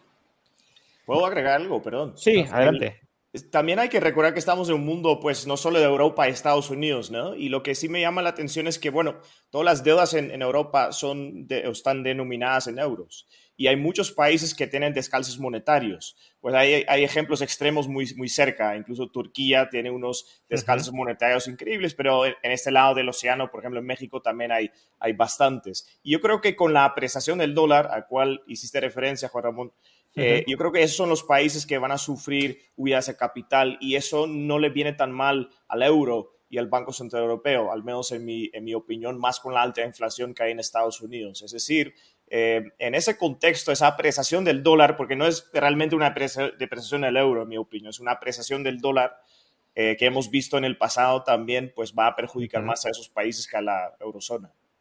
Bueno, lo que pasó en los 80, ¿no? Básicamente una especie de, de reedición eh, quizá no, no, no, lo sé, no conozco la, la magnitud de la deuda en, en Hispanoamérica, pero, pero, digo, quizá no a tanta escala como lo que pasó en los 80, pero, pero sí en, en Pero podría modo. ser, sí, sí. Otra década perdida. Hay un, hay un dato que, que, que me gustaría daros, que es el, el, porcentaje de deuda pública emitida que, compra cada banco central, y yo los tengo para Estados Unidos, Reino Unido, Eurozona. En 2020, en 2021. En 2020, Estados Unidos fue el 80% de la nueva emisión, ¿eh? no, evidentemente uh -huh. no de todo, pero de la nueva emisión 80%. Aquí es donde, cuando decís que es un tema fiscal la inflación, bueno, es un tema fiscal apoyado por la moneda, que es un poco lo que estás diciendo tú ahora, eh, por, la, por el sistema monetario, es un poco lo que estás diciendo tú ahora, Juan Ramón. A lo mejor si no hubieran hecho todas esas compras, no hubiera habido tanta, tanto endeudamiento o se hubiera acabado antes. Eh, para Reino Unido en 2020 fue 113% y para la eurozona 120%. Eso es una cosa increíble. O sea, no solamente hiciste el mayor expansión fiscal ah, que has hecho en un año nunca, sino que has comprado, has retirado títulos del mercado. No solamente Pero, no has dejado que circulen más, sino que has retirado. Sí, que es la única razón por la que cayó el tipo de interés. Y en 2021, que uno hubiera dicho, bueno, ya esto se acabó, ¿no? Se acabó la, la, la juerga, se acabó la fiesta. En 2021 la eurozona fue del 80%. Eh, y, y, en Estados Unidos del 40%. Bueno, Entonces, y, y, y, por países, ¿eh? que en España yo creo claro, que hay que verlo, eso, sí, eso sí, no lo he hecho yo, ¿eh? eso, sí, eso, eso sí habría que, que, que nadar más al, en los datos concretos. Lo que sí hay que ver que el, el, déficit fiscal es mucho más alto en Estados Unidos que en muchos otros También es verdad, europeos, eso, ¿no? también es cierto. Pero sí, es verdad. sí, sí, sí Y es clave, la nueva emisión de deuda pública es clave, creo que en este ¿Cuál, ¿Cuál, se espera que sea el déficit fiscal este año? en Estados Unidos? 2022, Estados Unidos 5%, 4,8%. Con, eh, con, datos Tampoco está tan lejos del de España, ¿eh? pero bueno. Eh, no, y Eurozona se va bien a 4,3%. Sí, bueno, eurozona es que, claro, depende de las diferencias. Alemania imagino que sea mucho más bajo, pero países como, sobre todo como España. Porque... El total 4,3. Es decir, no está tan, ahora mismo no está tan diferente, pero claro, en 2020 fue del, sí, no, fue del doble. ¿eh? Sí, sí. Eh, cambiemos de tema y hablemos de, de, la caída que han sufrido los mercados financieros durante el último año, bueno, durante el último año, durante los últimos meses, desde que empezamos el año, y, y pongamos especial foco en, en el famoso crypto crash. Eh, pero bueno, si queréis comentar el Nasdaq, que está bastante vinculado, también adelante. Eh, ¿Por qué se ha producido esto? ¿Tiene algo que ver con la situación macro subyacente? ¿Ha sido mm, algo meramente inducido por los bancos centrales? Antes de que empezara a caer con fuerza a la bolsa, eh, los altos cargos de la Reserva Federal decían en público queremos fastidiar a los accionistas, queremos que caiga la bolsa. La bolsa solo ha caído un 3%, ahora ya un 30%. La bolsa solo ha caído un 3% y esto no es suficiente para frenar la inflación. Ha sido un, un sabotaje deliberado de los bancos centrales para generar efectos de riqueza negativos y, y, y, recuperar incluso credibilidad. En plan, nosotros no nos preocupamos por los mercados financieros, nos preocupamos por la moneda. Mirad, ha caído un 30% la bolsa y no estamos reaccionando. O realmente hay, aparte de todo esto, que claramente yo creo que algo de esto sí hay, hay también causas subyacentes que explican esta caída.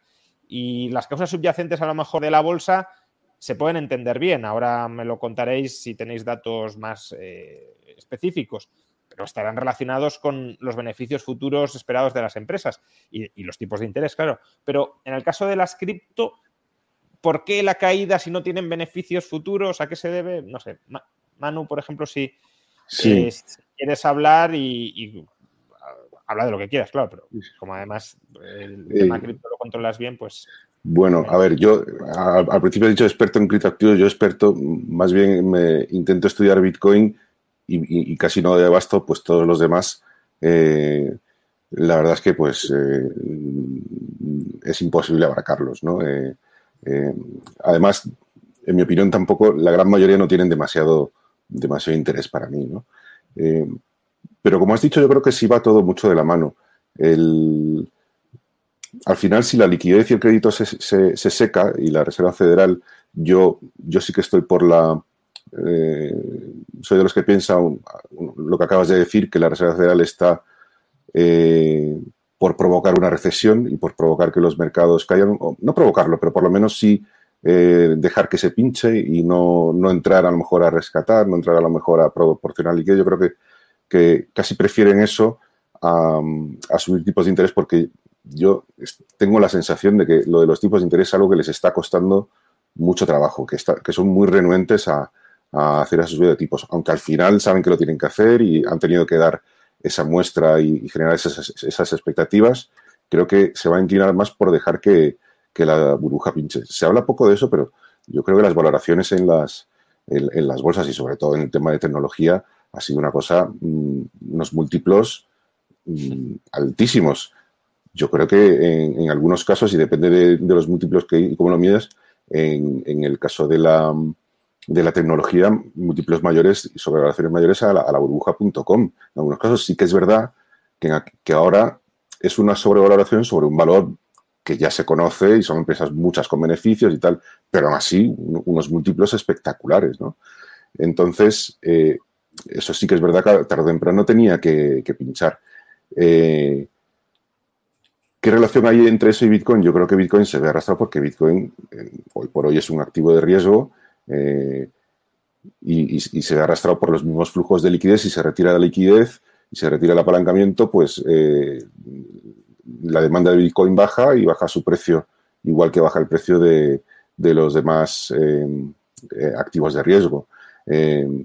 ¿Y por qué digo activo de riesgo? Porque yo creo que al ser un, a ver, yo no lo llamaría reserva de valor exactamente, pero una inversión a largo plazo, una forma de, transportar valor a muy largo plazo, eh, eh, sí que entra, se sale un poco del, del, ámbito del oro a lo que muchos lo, quieren comparar. Yo creo que el oro es más estable y, y Bitcoin tiene un, mayores potenciales de revalorización a muy largo plazo, pero es más arriesgado y entonces creo que es natural que cuando, cuando caen las bolsas, pues eso se contagia también a Bitcoin. Y luego, pues todas las demás, eh, es que todas las demás, la mayoría, la gran mayoría, hay que ser realistas, son cosas que no sirven para nada o que son estafas, eh, o a lo sumo, pues que no, no es su momento, como pasó, pues como pasó también la burbuja.com, ¿no? que la, mayoría de las que había entonces, las, las OPVs que salían, las IPOs que salían, pues nadie se acuerda de ellas y eran cientos y cientos y cientos y están todas desaparecidas, ¿no? Pues, pues en, el mundo de las de, esos otros instrumentos eh, criptoactivos, como queramos llamar, eh, la mayoría pues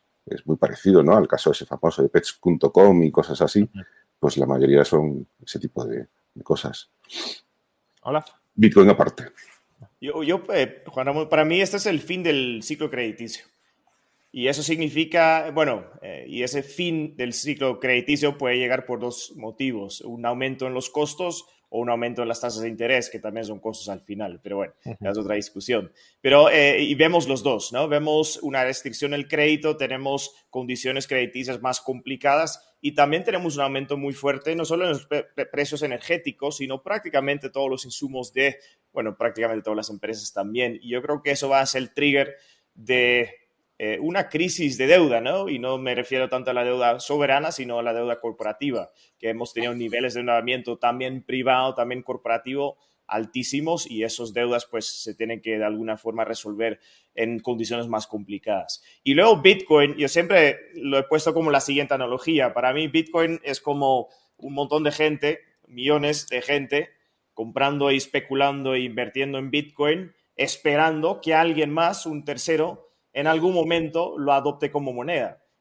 Y yo no creo que así va a ser la adopción orgánica de una moneda. Yo creo que la, la, adopción orgánica de una moneda es cuando la gente ya lo usa como medio de intercambio, luego expande el círculo. Es decir, nuestro circulito lo está usando como medio de intercambio, hay dos círculos que lo empiezan a adoptar también porque les parece beneficioso. Pero ahora mismo tenemos un montón de gente que ahí esperando al lado de la cancha y esperando que alguien entre y tome la pelota. Y yo creo que eso eh, eh, me, hace, me hace pensar que los futuros beneficios que promete Bitcoin no se van a materializar. Pero también tenemos que recordar, si estamos tan lejos de una opción de Bitcoin como moneda, pues cualquier deterioramiento en las eh, condiciones crediticias pues va a afectar claramente a la demanda como inversión a, Bitcoin y de eso lo estamos viviendo. De igual modo, las empresas tecnológicas que, claro, ahora tenemos una corrección de 30%, pero a ver, la bolsa subió un 100% después de la pandemia. O sea, hay que ver también a qué nivel o en qué nivel nos encontramos ahorita y todavía estamos a niveles muy, muy, muy elevados, no solo en cuanto al Nasdaq, sino también el S&P 500. Es decir, todavía hay mucha sobrevaluación, en mi opinión. Ahora, el Nasdaq, el Nasdaq de hecho, de hecho, está, eh, si ya justo antes de la caída del COVID, aquella caída tan, tan vertical hacia abajo, ya estaba sobrevalorado, pues todavía estamos por encima de ese nivel, de, justo de los máximos históricos antes del COVID, que ya estábamos en unos múltiplos elevadísimos y pues aún con toda esta corrección todavía no hemos llegado a ese nivel. Em, lo que comentaba Olaf del fin del ciclo crediticio, bueno, de la recesión del ciclo expansivo que empezó en podemos poner la fecha, pero 2010, 2011, quizá en Europa un poco más tarde. Eh, es interesante, ¿no? Porque yo en 2018, 2019 participé en varias conferencias y, hablaba sobre la inversión de la curva de tipos como un anticipo de, recesión y, comenté siempre, están las charlas en YouTube, diciendo, me falta algo. Es decir, no, eh, para que haya recesión me falta algo, porque está la subida, o sea, la inversión de, la curva, la subida de los tipos a corto frente a los de largo, pero no estoy viendo una presión por el lado de los costes reales, que las dos van de la mano. Es decir, si tú tienes un sobrecalentamiento a corto plazo de la economía que está eh, llamando a, demanda de liquidez, es demanda de liquidez para gastar en algo, no para tener liquidez sin más. Entonces, si los mercados de commodities, del mercado laboral, todo está con holgura, no están subiendo los precios, no están subiendo los costes, aunque en Estados Unidos es verdad que en 2019 ya estaban empezando a subir los costes laborales, pero aún así no, se veía un recalentamiento de precios en ningún lado. Digo, puede ser, pero me parece más que es una especie de eh, casi profecía autocumplida en los mercados financieros que de desequilibrios reales insalvables en el corto plazo. Pero claro, ahora es que tenemos un escenario de, inversión de la curva y con presión muy seria, cuellos de botella, vamos, cuellos de botella en todas partes, ¿no? Eh, y eso sí que te está diciendo que hemos traído demasiada producción futura a presente para gastar en presente y que hay que reajustar la, estructura temporal, ¿no?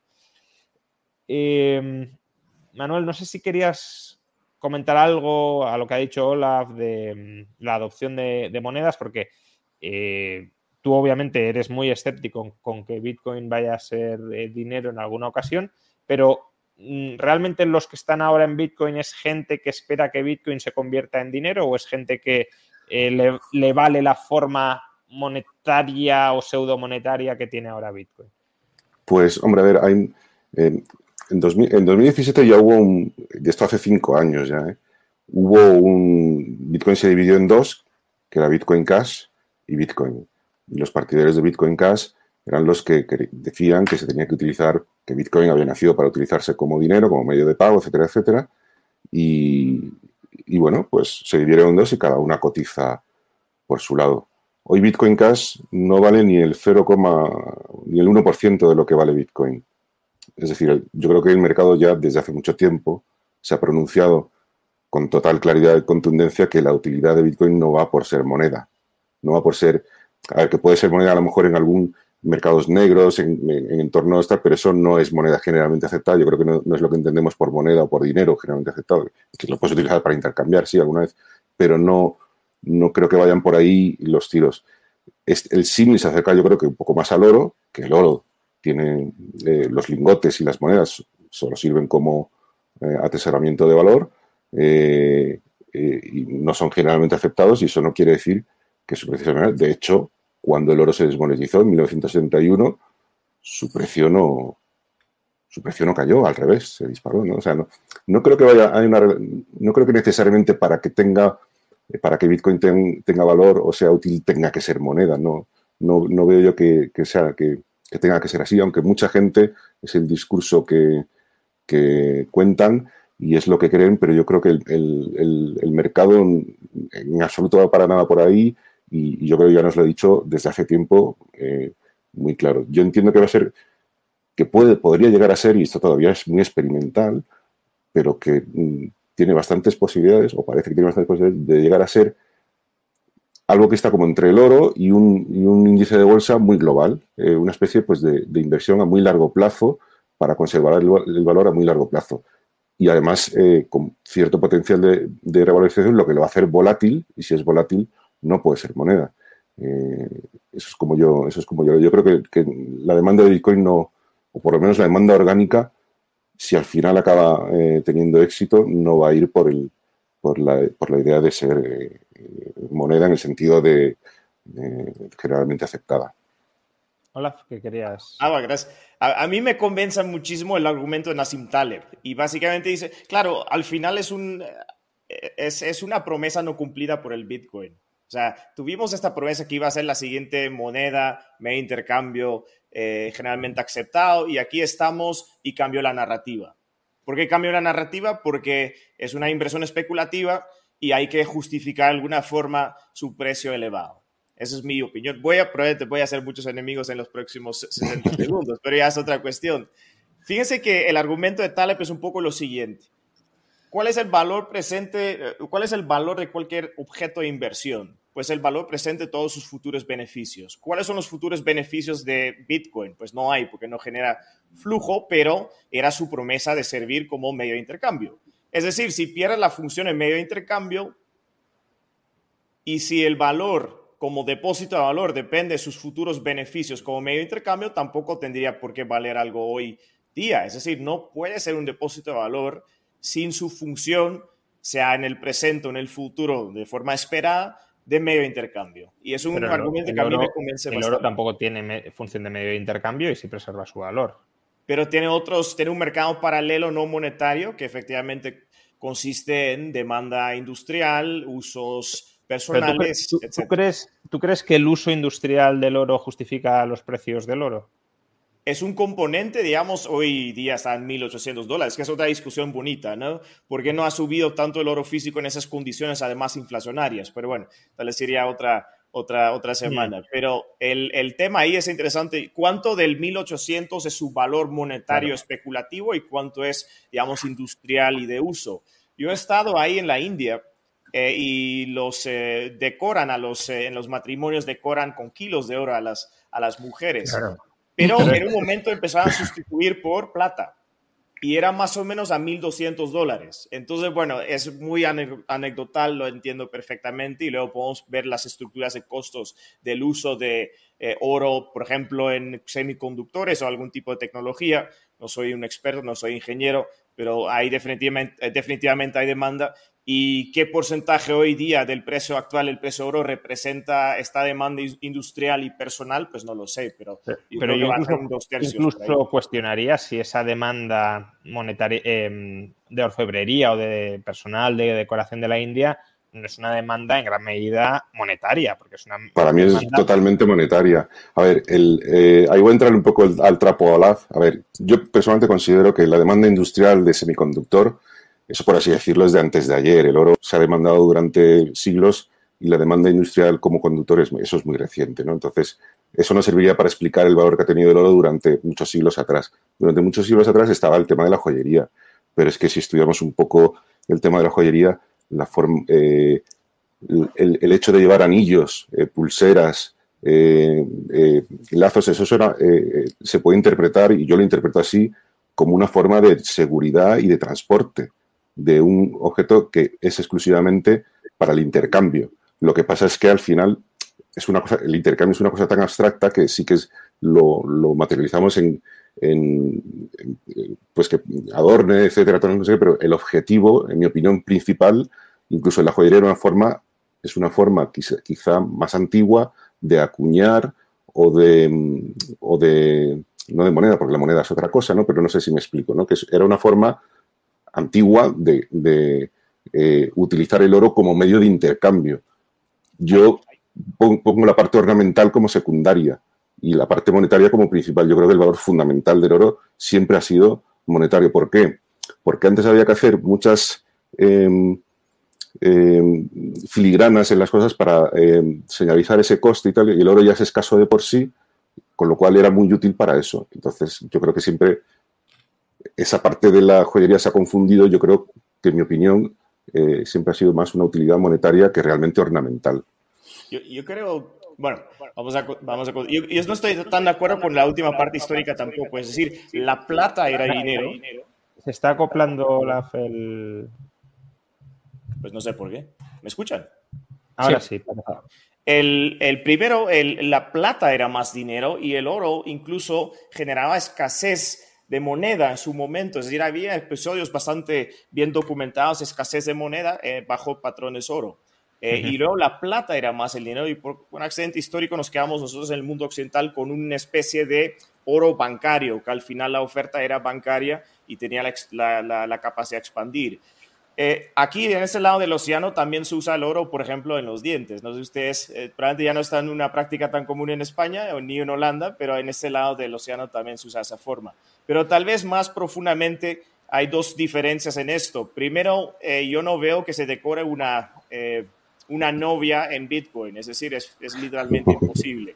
Y segundo, que es un mejor argumento, el, el oro, una vez minado, siempre va a estar ahí y no va a depender de la minería actual del oro físico. Es decir, es casi tan permanente como un diamante, aunque a veces fue un otro eh, eh, engaño, digamos, eh, propagandístico y, de mercadeo. Pero lo que estoy, a lo, que voy es que el Bitcoin no existe sin el blockchain y el blockchain no, existía sin, no existe sin minería.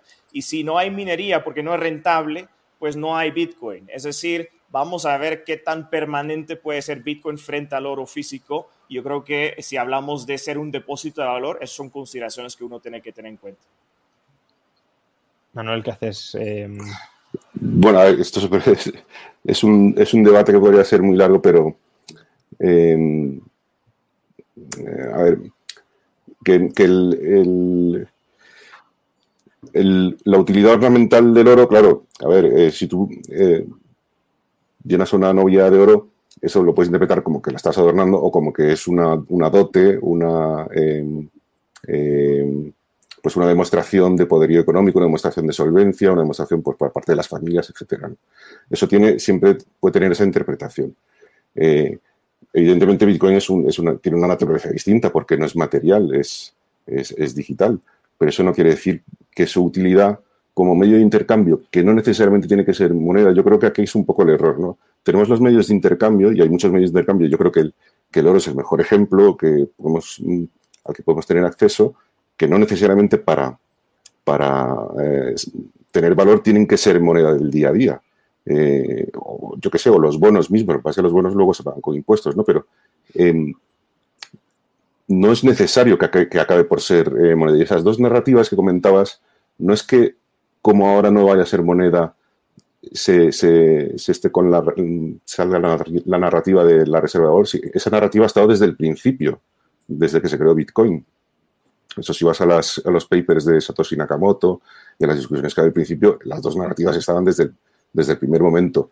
Y fue decayendo la de moneda poco a poco hasta que al final los que, los que querían eh, que Bitcoin fuese moneda se separaron en otra distinta y, ese, y ese, esa división de Bitcoin cayó de valor totalmente y ahora está prácticamente en la, en la irrelevancia. Entonces, mm, para mí la narrativa del dinero yo creo que, sinceramente, es algo que el mercado ya ha superado desde hace mucho tiempo. O sea, tú, lo verías como un medio de, medio de cambio a lo largo del tiempo, ¿no? Más que un medio de intercambio. Eh, a lo largo, es decir, a lo largo, sobre todo más en el tiempo que en el espacio. Eh, y a diferencia del oro, como tiene la oferta fija, su, su, oferta no se puede adaptar a la demanda, por lo tanto, va a ser volátil y entonces no va a, ser, no va a poder ser un depósito de valor a corto plazo. Eh, pero a largo plazo, por sus características y por la forma en que, yo creo que es lo más importante, la forma distinta en la que se ejerce la propiedad de Bitcoin, porque no depende de leyes, no depende de estados, simplemente saber una clave y ya está. Eh, em, es muy difícil de confiscar, en ciertos momentos puede llegar a ser muy útil, especialmente cuando tenemos una, una deuda pública tan alta y una fiscalidad tan alta y tan confiscatoria en tantos sitios donde... Sería si es suficientemente útil para, para justificar los precios actuales, ¿no? Que eso es lo que no, lo que no sabemos. Eh, eso es muy difícil de saber. al final eso depende de la cantidad de gente que considere útil tener una pequeña parte de su patrimonio en Bitcoin para protegerse de, las confiscaciones de los estados. Eh, ¿Cuántos son manos fuertes, manos débiles, ¿no? y cómo va a evolucionar. Claro, no sé si querías añadir, Olaf, algo y cambiamos de tema. porque Sí, tal vez, pero un última, último punto es el tema de la minería. ¿no? Al final, cuando llegamos al supuestamente tope, nos vamos acercando al tope de 21 millones de, Bitcoin en circulación, pues todo el ingreso del minero viene de eh, comisiones de transacción o fees de transacción. Y fees de transacción solo se genera cuando se usa el Bitcoin como dinero o medio de intercambio. Es decir, necesitas que sea un medio de intercambio para que se genere suficiente flujo para que los mineros tengan el incentivo económico para sostener el, el ledger o el registro. Yo creo que eso es lo que pone a mí en duda a largo plazo. Estoy de acuerdo que hay que diferenciar entre depósito de valor a corto plazo y largo plazo, pero pone un poco en duda la narrativa del Bitcoin como depósito de valor a largo plazo. Más que medio de, o sea, más que como medio de intercambio para comprar mercancías, tiene que haber transferencias de Bitcoin entre, entre personas, pero que no. Y la idea de que Bitcoin es la base de la pirámide, pero si Bitcoin nunca está siendo adoptado como moneda porque su valor fluctúa mucho, pues tampoco veo por qué surge como, como digamos, eh, bloque fundamental de un sistema monetario donde el, Bitcoin funciona como una especie de oro, donde se hace una, un pago último de deudas o una cancelación última de deudas. Bueno, no, yo creo que Manuel no lo ve en esa, en esa clave, ¿no? Sino bueno, como, un activo ahí que más o menos fluctúa arriba o abajo y, te puedes meter y, y, puedes salir de manera descontrolada o bajo o sin el control de los gobiernos y, y bueno, sí, claro, si se deja de transferir, pues las comisiones de minería también bajarán, ¿no? Quiere decir que ahí A ver, yo lo veo como simplemente, yo no, no, soy de los que piensan, no, eh, Bitcoin, la moneda única mundial que vamos a dominar. No, eh, yo creo que simplemente tiene una posibilidad de ser una alternativa más eh, para, ciertas, mm, para ciertas personas que quieran protegerse de, determinados agentes, principalmente podrían ser los estados u otros que a lo mejor quieran amenazar su patrimonio eh, Y luego el tema de las transacciones, yo creo que siendo como, va, como, es, yo creo que va a ser un activo de muy baja velocidad, o sea, el dinero sería un, instrumento de muy alta velocidad, Bitcoin yo creo que claramente es de muy baja velocidad, habrá pocas transacciones, eh, bueno, la, para que una transacción sea segura, o se pagan más comisiones o se espera más tiempo. Eso, yo, eso hay un poco de mito con ese tema, ¿no? Si haces una transacción y quieres que, no, se, no se revierta, que para eso es lo que se hace la minería, ¿no? prevenir el doble gasto, pues lo que puedes hacer es esperar más tiempo, que siendo un activo de muy baja velocidad, pues es algo que cuadra perfectamente, ¿no? Eh, las comisiones de los mineros, bueno, pues se ajustarán al, a lo que el mercado demande y eso no tiene mayor, mayor misterio. ¿no?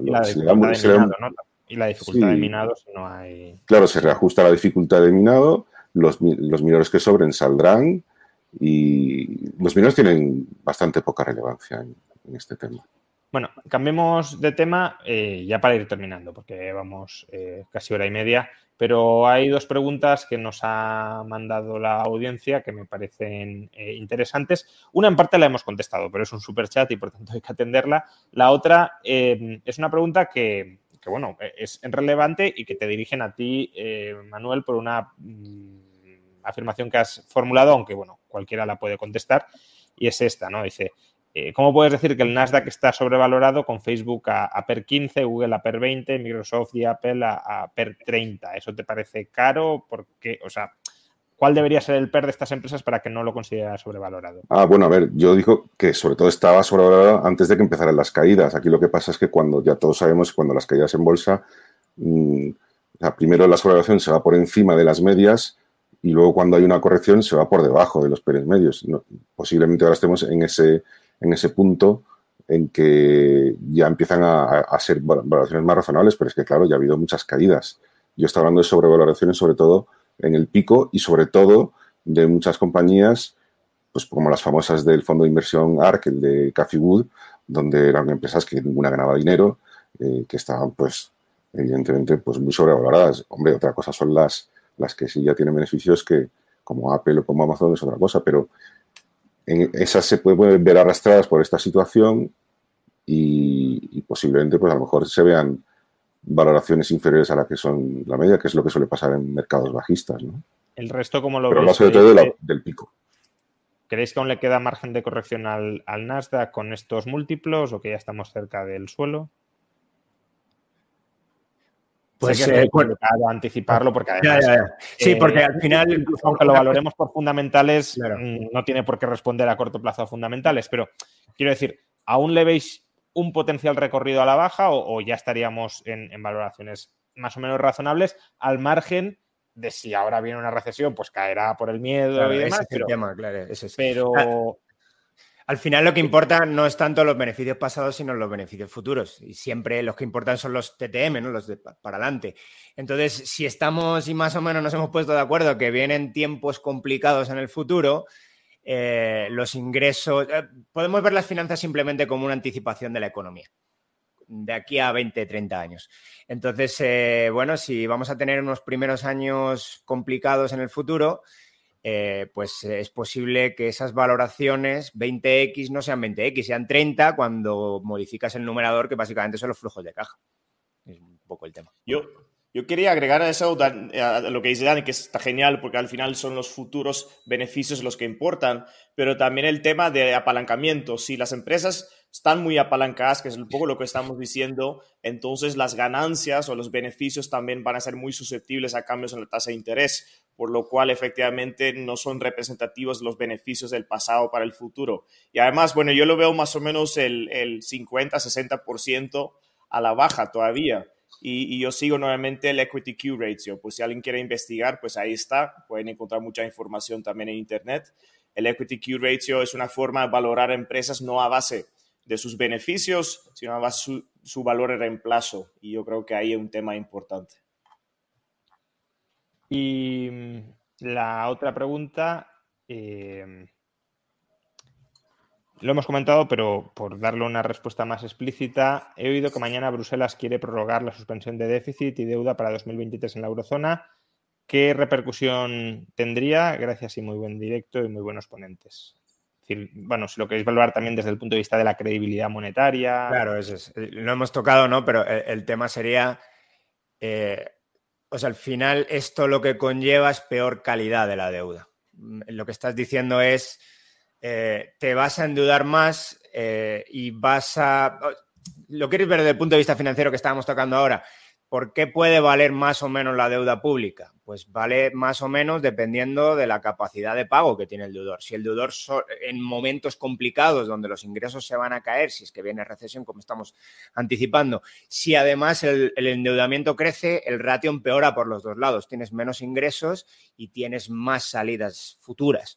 Entonces, desde este punto de vista, pues es eh, complicado complicado para la estabilidad financiera de muchos, no de todos necesariamente, pero de muchos estados y por efecto contagio que hemos hablado también antes eh, del, de, la moneda. A, mí me preocupa mucho por el tema de la tasa de interés sobre la deuda soberana. Es decir, la tasa de interés de 10 años en Alemania hoy está en 1%, pero hace, en la pandemia estuvo menos 1. Es decir, fuimos en un año, básicamente un poco más de un año, fuimos de eh, dos puntos porcentuales para arriba. Y si vamos a posponer eh, de alguna forma lo que a ellos les encanta llamar la austeridad fiscal, pues eso podría empeorarse. Y si la tendencia es tan abrupta y tan drástica, pues hay que tener mucho cuidado con eh, que esta tendencia no, no pasa por el lado equivocado.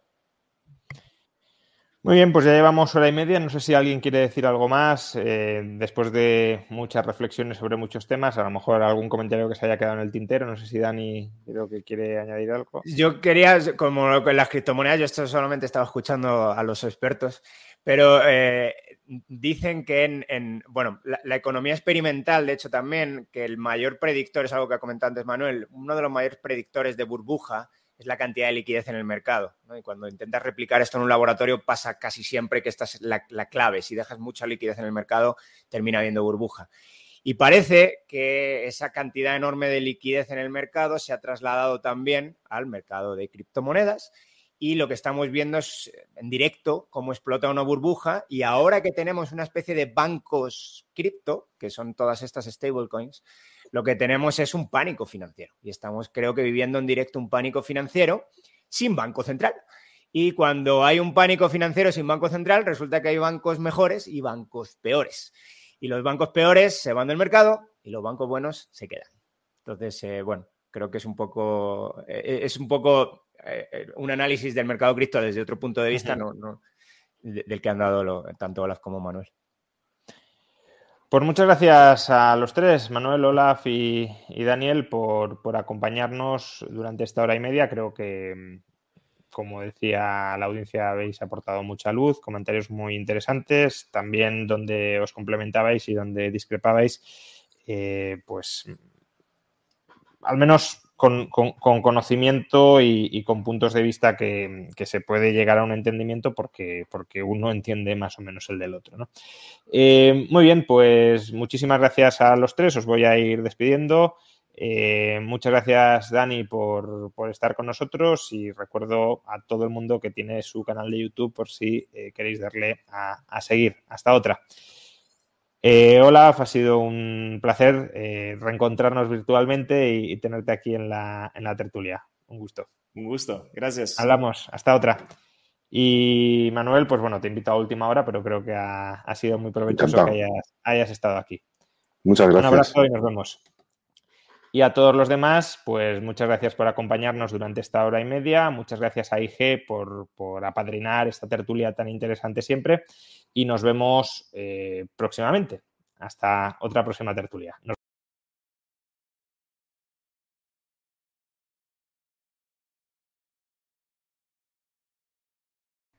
Casi la mitad de todos los comercios estadounidenses se han quedado sin leche de fórmula para bebés. ¿Por qué razón?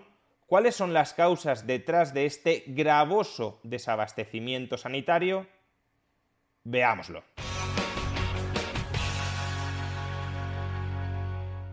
Estados Unidos sufre ahora mismo un grave problema de desabastecimiento de leche de fórmula para bebés.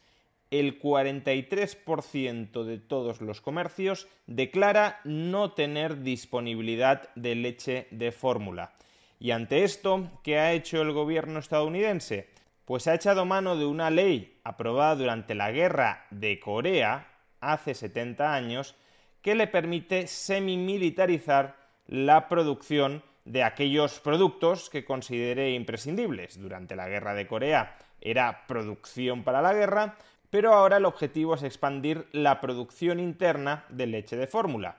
De esta manera, cualquier empresa estadounidense que produzca cualquiera de los inputs que sean necesarios para fabricar leche de fórmula tendrá que vendérsela prioritariamente a alguno de los fabricantes de leche de fórmula materna dentro de Estados Unidos antes que utilizarla para cualquier otro uso. Es decir, que los inputs de la leche de fórmula para bebés tienen prioridad absoluta en sus compras de los componentes que necesitan.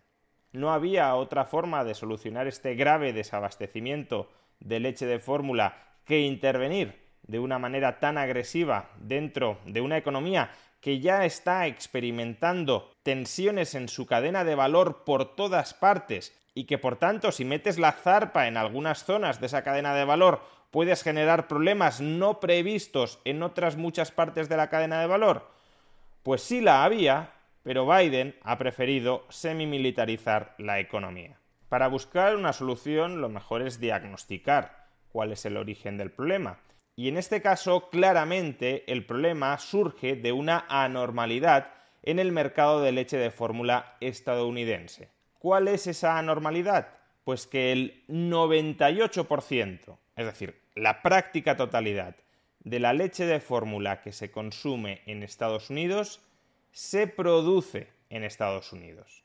O dicho de otra manera, las importaciones de leche de fórmula a Estados Unidos son prácticamente nulas, apenas alcanzan el 2% del consumo total de leche de fórmula en el país. Con lo cual, si tenemos una economía, como es la economía estadounidense, que está plagada de cuellos de botella por todas partes, cuyo mercado laboral está enormemente tensionado. Ahora mismo, si todos los parados que hay en Estados Unidos encontraran empleo, todavía quedarían unos 6 millones de vacantes de puestos de trabajo sin cubrir. Hay mucha más demanda empresarial de trabajadores que oferta de trabajadores. Por tanto, como digo, hay muchos puntos de la producción en general de Estados Unidos que están tensionados, que no son capaces de incrementar apreciablemente la oferta de sus productos, aunque crezca la demanda, porque no tienen recursos para ello, porque hay carestía de recursos. De ahí, por ejemplo, la alta inflación. Hay un aumento del gasto, las empresas, de lo que sea, no pueden aumentar elásticamente, flexiblemente su producción y lo que hacen ante el aumento del gasto es elevar los precios porque no pueden ofertar más. Pues bien, cuando el 98% de toda tu producción de un determinado bien, en este caso la leche de fórmula, procede dentro del país y el país está experimentando tensiones, cuellos de botella en muchas partes de su estructura productiva, cualquier problema se te puede magnificar y te puede conducir a la incapacidad de abastecer adecuadamente el mercado. Como podemos ver en este gráfico, los problemas de abastecimiento de leche de fórmula para bebés en Estados Unidos no son de ahora, no han empezado en el mes de mayo. Ya en el mes de enero, hace cinco meses, más del 20% de todos los comercios de Estados Unidos declaraban no tener stock de leche de fórmula. Esto, en principio, debería solucionarse como, pues si falta stock de leche de fórmula, hacemos nuevos pedidos, incrementamos los pedidos a los fabricantes, estos aumentan la producción y nos abastecen. Pero si los fabricantes no tienen margen para producir más porque todo el mercado laboral y en general el mercado de factores productivos está muy tensionado y no hay disponibilidad de los mismos, pues si se hacen más pedidos no se produce más. Bien, pero es cierto que ahora los problemas son más graves, apreciablemente más graves que a comienzos de año. ¿Qué ha cambiado? Pues presumiblemente que a finales de febrero la FDA pidió la retirada de distintos tipos de leche de fórmula fabricados por los laboratorios Abbott, que son los principales fabricantes de leche de fórmula dentro de Estados Unidos, porque pensaban que determinados productos de Abbott podían estar relacionados, sin haberlo demostrado, con la muerte de dos bebés en Estados Unidos.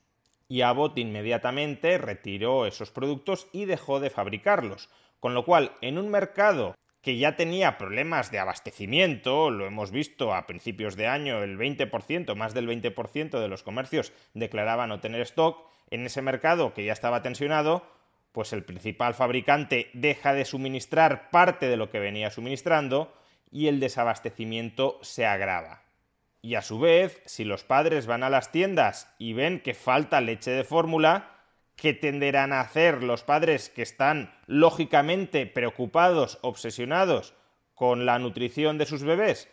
Pues empezarán a comprar y a acaparar masivamente leche de fórmula por si en el futuro no tienen un suministro garantizado. Mejor tener la leche de fórmula almacenada en casa que no depender de un suministro que es inestable. Oferta incapaz de aumentar, incluso reduciéndose, y demanda disparándose, desabastecimiento autoagravado.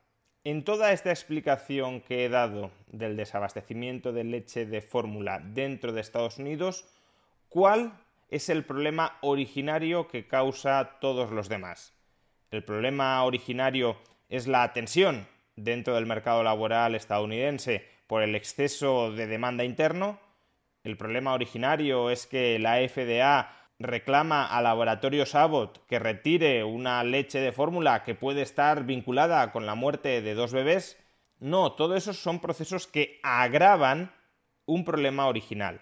Y el problema original es la extrema dependencia del consumo de leche de fórmula estadounidense, extrema dependencia de la producción interna. Si falta leche de fórmula dentro de Estados Unidos, ¿por qué Estados Unidos no importa leche de fórmula del resto del mundo? En el resto del mundo no hay problema de abastecimiento de leche de fórmula.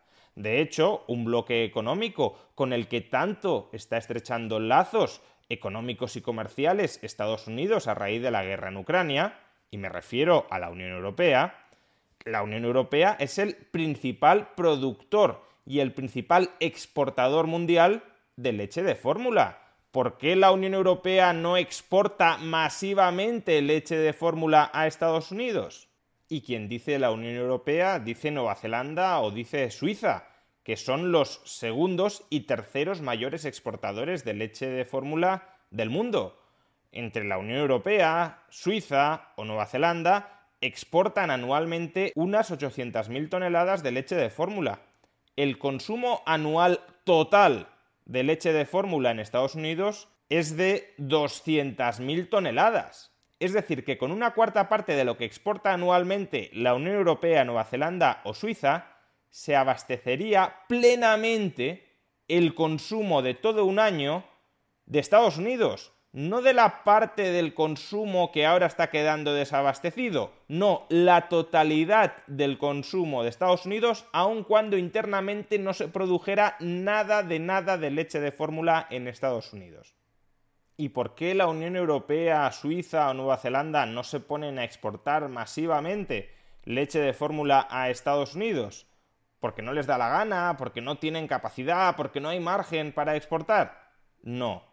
Si no exportan es porque Estados Unidos, la Administración Pública estadounidense, la FDA, prohíbe esas importaciones. Y de hecho, como podéis ver en esta noticia, si algunos se atreven a intentar exportar leche de fórmula a Estados Unidos ahora que hay desabastecimiento interno, las autoridades estadounidenses requisan esa leche de fórmula y la mandan de vuelta. Parece que les sobra tanto la leche de fórmula que si la traes de fuera del país no la quieren. ¿Y por qué la FDA prohíbe importar la inmensa mayoría de leche de fórmula que se produce en la Unión Europea, en Suiza o en Nueva Zelanda? Pues porque esa leche de fórmula cumple con los estándares sanitarios de Europa, de Suiza o de Nueva Zelanda, pero que no son exactamente los mismos estándares sanitarios, que pueden llegar a estándares tan ridículos como que los componentes en las etiquetas aparezcan en un determinado orden y no en otro, esa producción no cumple exactamente los estándares sanitarios que marca la FDA estadounidense y por tanto no tienen autorización para ser vendidas dentro de Estados Unidos. No estamos hablando de que sea una leche de fórmula insalubre, es la leche de fórmula que consumen los bebés en la Unión Europea, en Suiza y en Nueva Zelanda. Quizá incluso los estándares sanitarios sean más exigentes que los de Estados Unidos. Estamos hablando de que no son exactamente los mismos y como hay algún detallito que los diferencia, no encajan al 100% en la regulación de la FDA estadounidense y en consecuencia no se puede importar esa leche de fórmula. Es preferible el desabastecimiento que fiarnos de los estándares sanitarios tercermundistas, al parecer, de la Unión Europea, de Nueva Zelanda o de Suiza. De hecho, uno de los pocos países que tiene cierto margen, que tiene cierta autorización, que tiene cierta barra libre para exportar leche de fórmula a Estados Unidos es México. Dicho de otra manera, las autoridades estadounidenses se fían más de los estándares sanitarios de México que de los estándares sanitarios de Suiza. Y para más INRI, aquella leche de fórmula extranjera que logra ser exportada a Estados Unidos está sometida a gravosos aranceles. En términos generales, toda leche de fórmula importada a Estados Unidos, de la poquita que se puede importar porque tenga autorización de la FDA, está sometida de entrada a un arancel del 17,5%. Es decir, que el precio del producto por venir de fuera casi se encarece un 20%. Pero es que además cuando se superan determinados volúmenes de importación, los aranceles son variables y se incrementan todavía más. De nuevo, parecería que Estados Unidos no tiene un problema de suministro de leche de fórmula y que se pueden permitir alegremente encarecer artificialmente la escasa leche de fórmula que viene de fuera. En definitiva, que Biden prefiere semimilitarizar algunas partes de la economía estadounidense con todas las disrupciones que ello puede generar en una economía que ya está muy tensionada y que ya está patas arriba en muchas partes de su cadena de valor, prefiere semimilitarizar partes de la economía antes que levantar aquellas regulaciones, aquellas restricciones absurdas que están en el origen del problema en lugar de otorgar una autorización, aunque sea extraordinaria, para la importación de leche de fórmula europea que haya sido aprobada por las autoridades sanitarias de la Unión Europea, o de Suiza, o de Nueva Zelanda, en lugar de eliminar los aranceles, todos ellos que pesan sobre la leche materna, semimilitaricemos la economía, que es mucho mejor. La operativa, por tanto, es muy clara. El intervencionismo estatal genera un problema. ¿Y cuál es la solución? Que plantea el Estado frente a ese problema?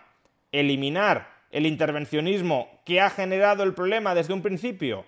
No. ¿Cómo va el Estado a rectificar? ¿Cómo va el Estado a renunciar a sus poderes sobre la economía? La solución que se le ocurre al Estado para remediar los problemas que su intervencionismo ha generado es todavía más intervencionismo.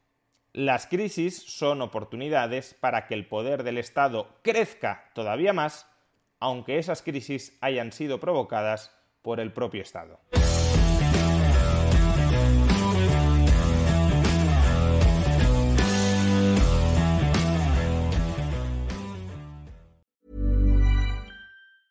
Ever catch yourself eating the same flavorless dinner three days in a row? Dreaming of something better? Well, HelloFresh is your guilt-free dream come true, baby. It's me, Kiki Palmer. Let's wake up those taste buds with hot, juicy pecan-crusted chicken or garlic butter shrimp scampi. Mm. Hello Fresh. Stop dreaming of all the delicious possibilities and dig in at HelloFresh.com. Let's get this dinner party started.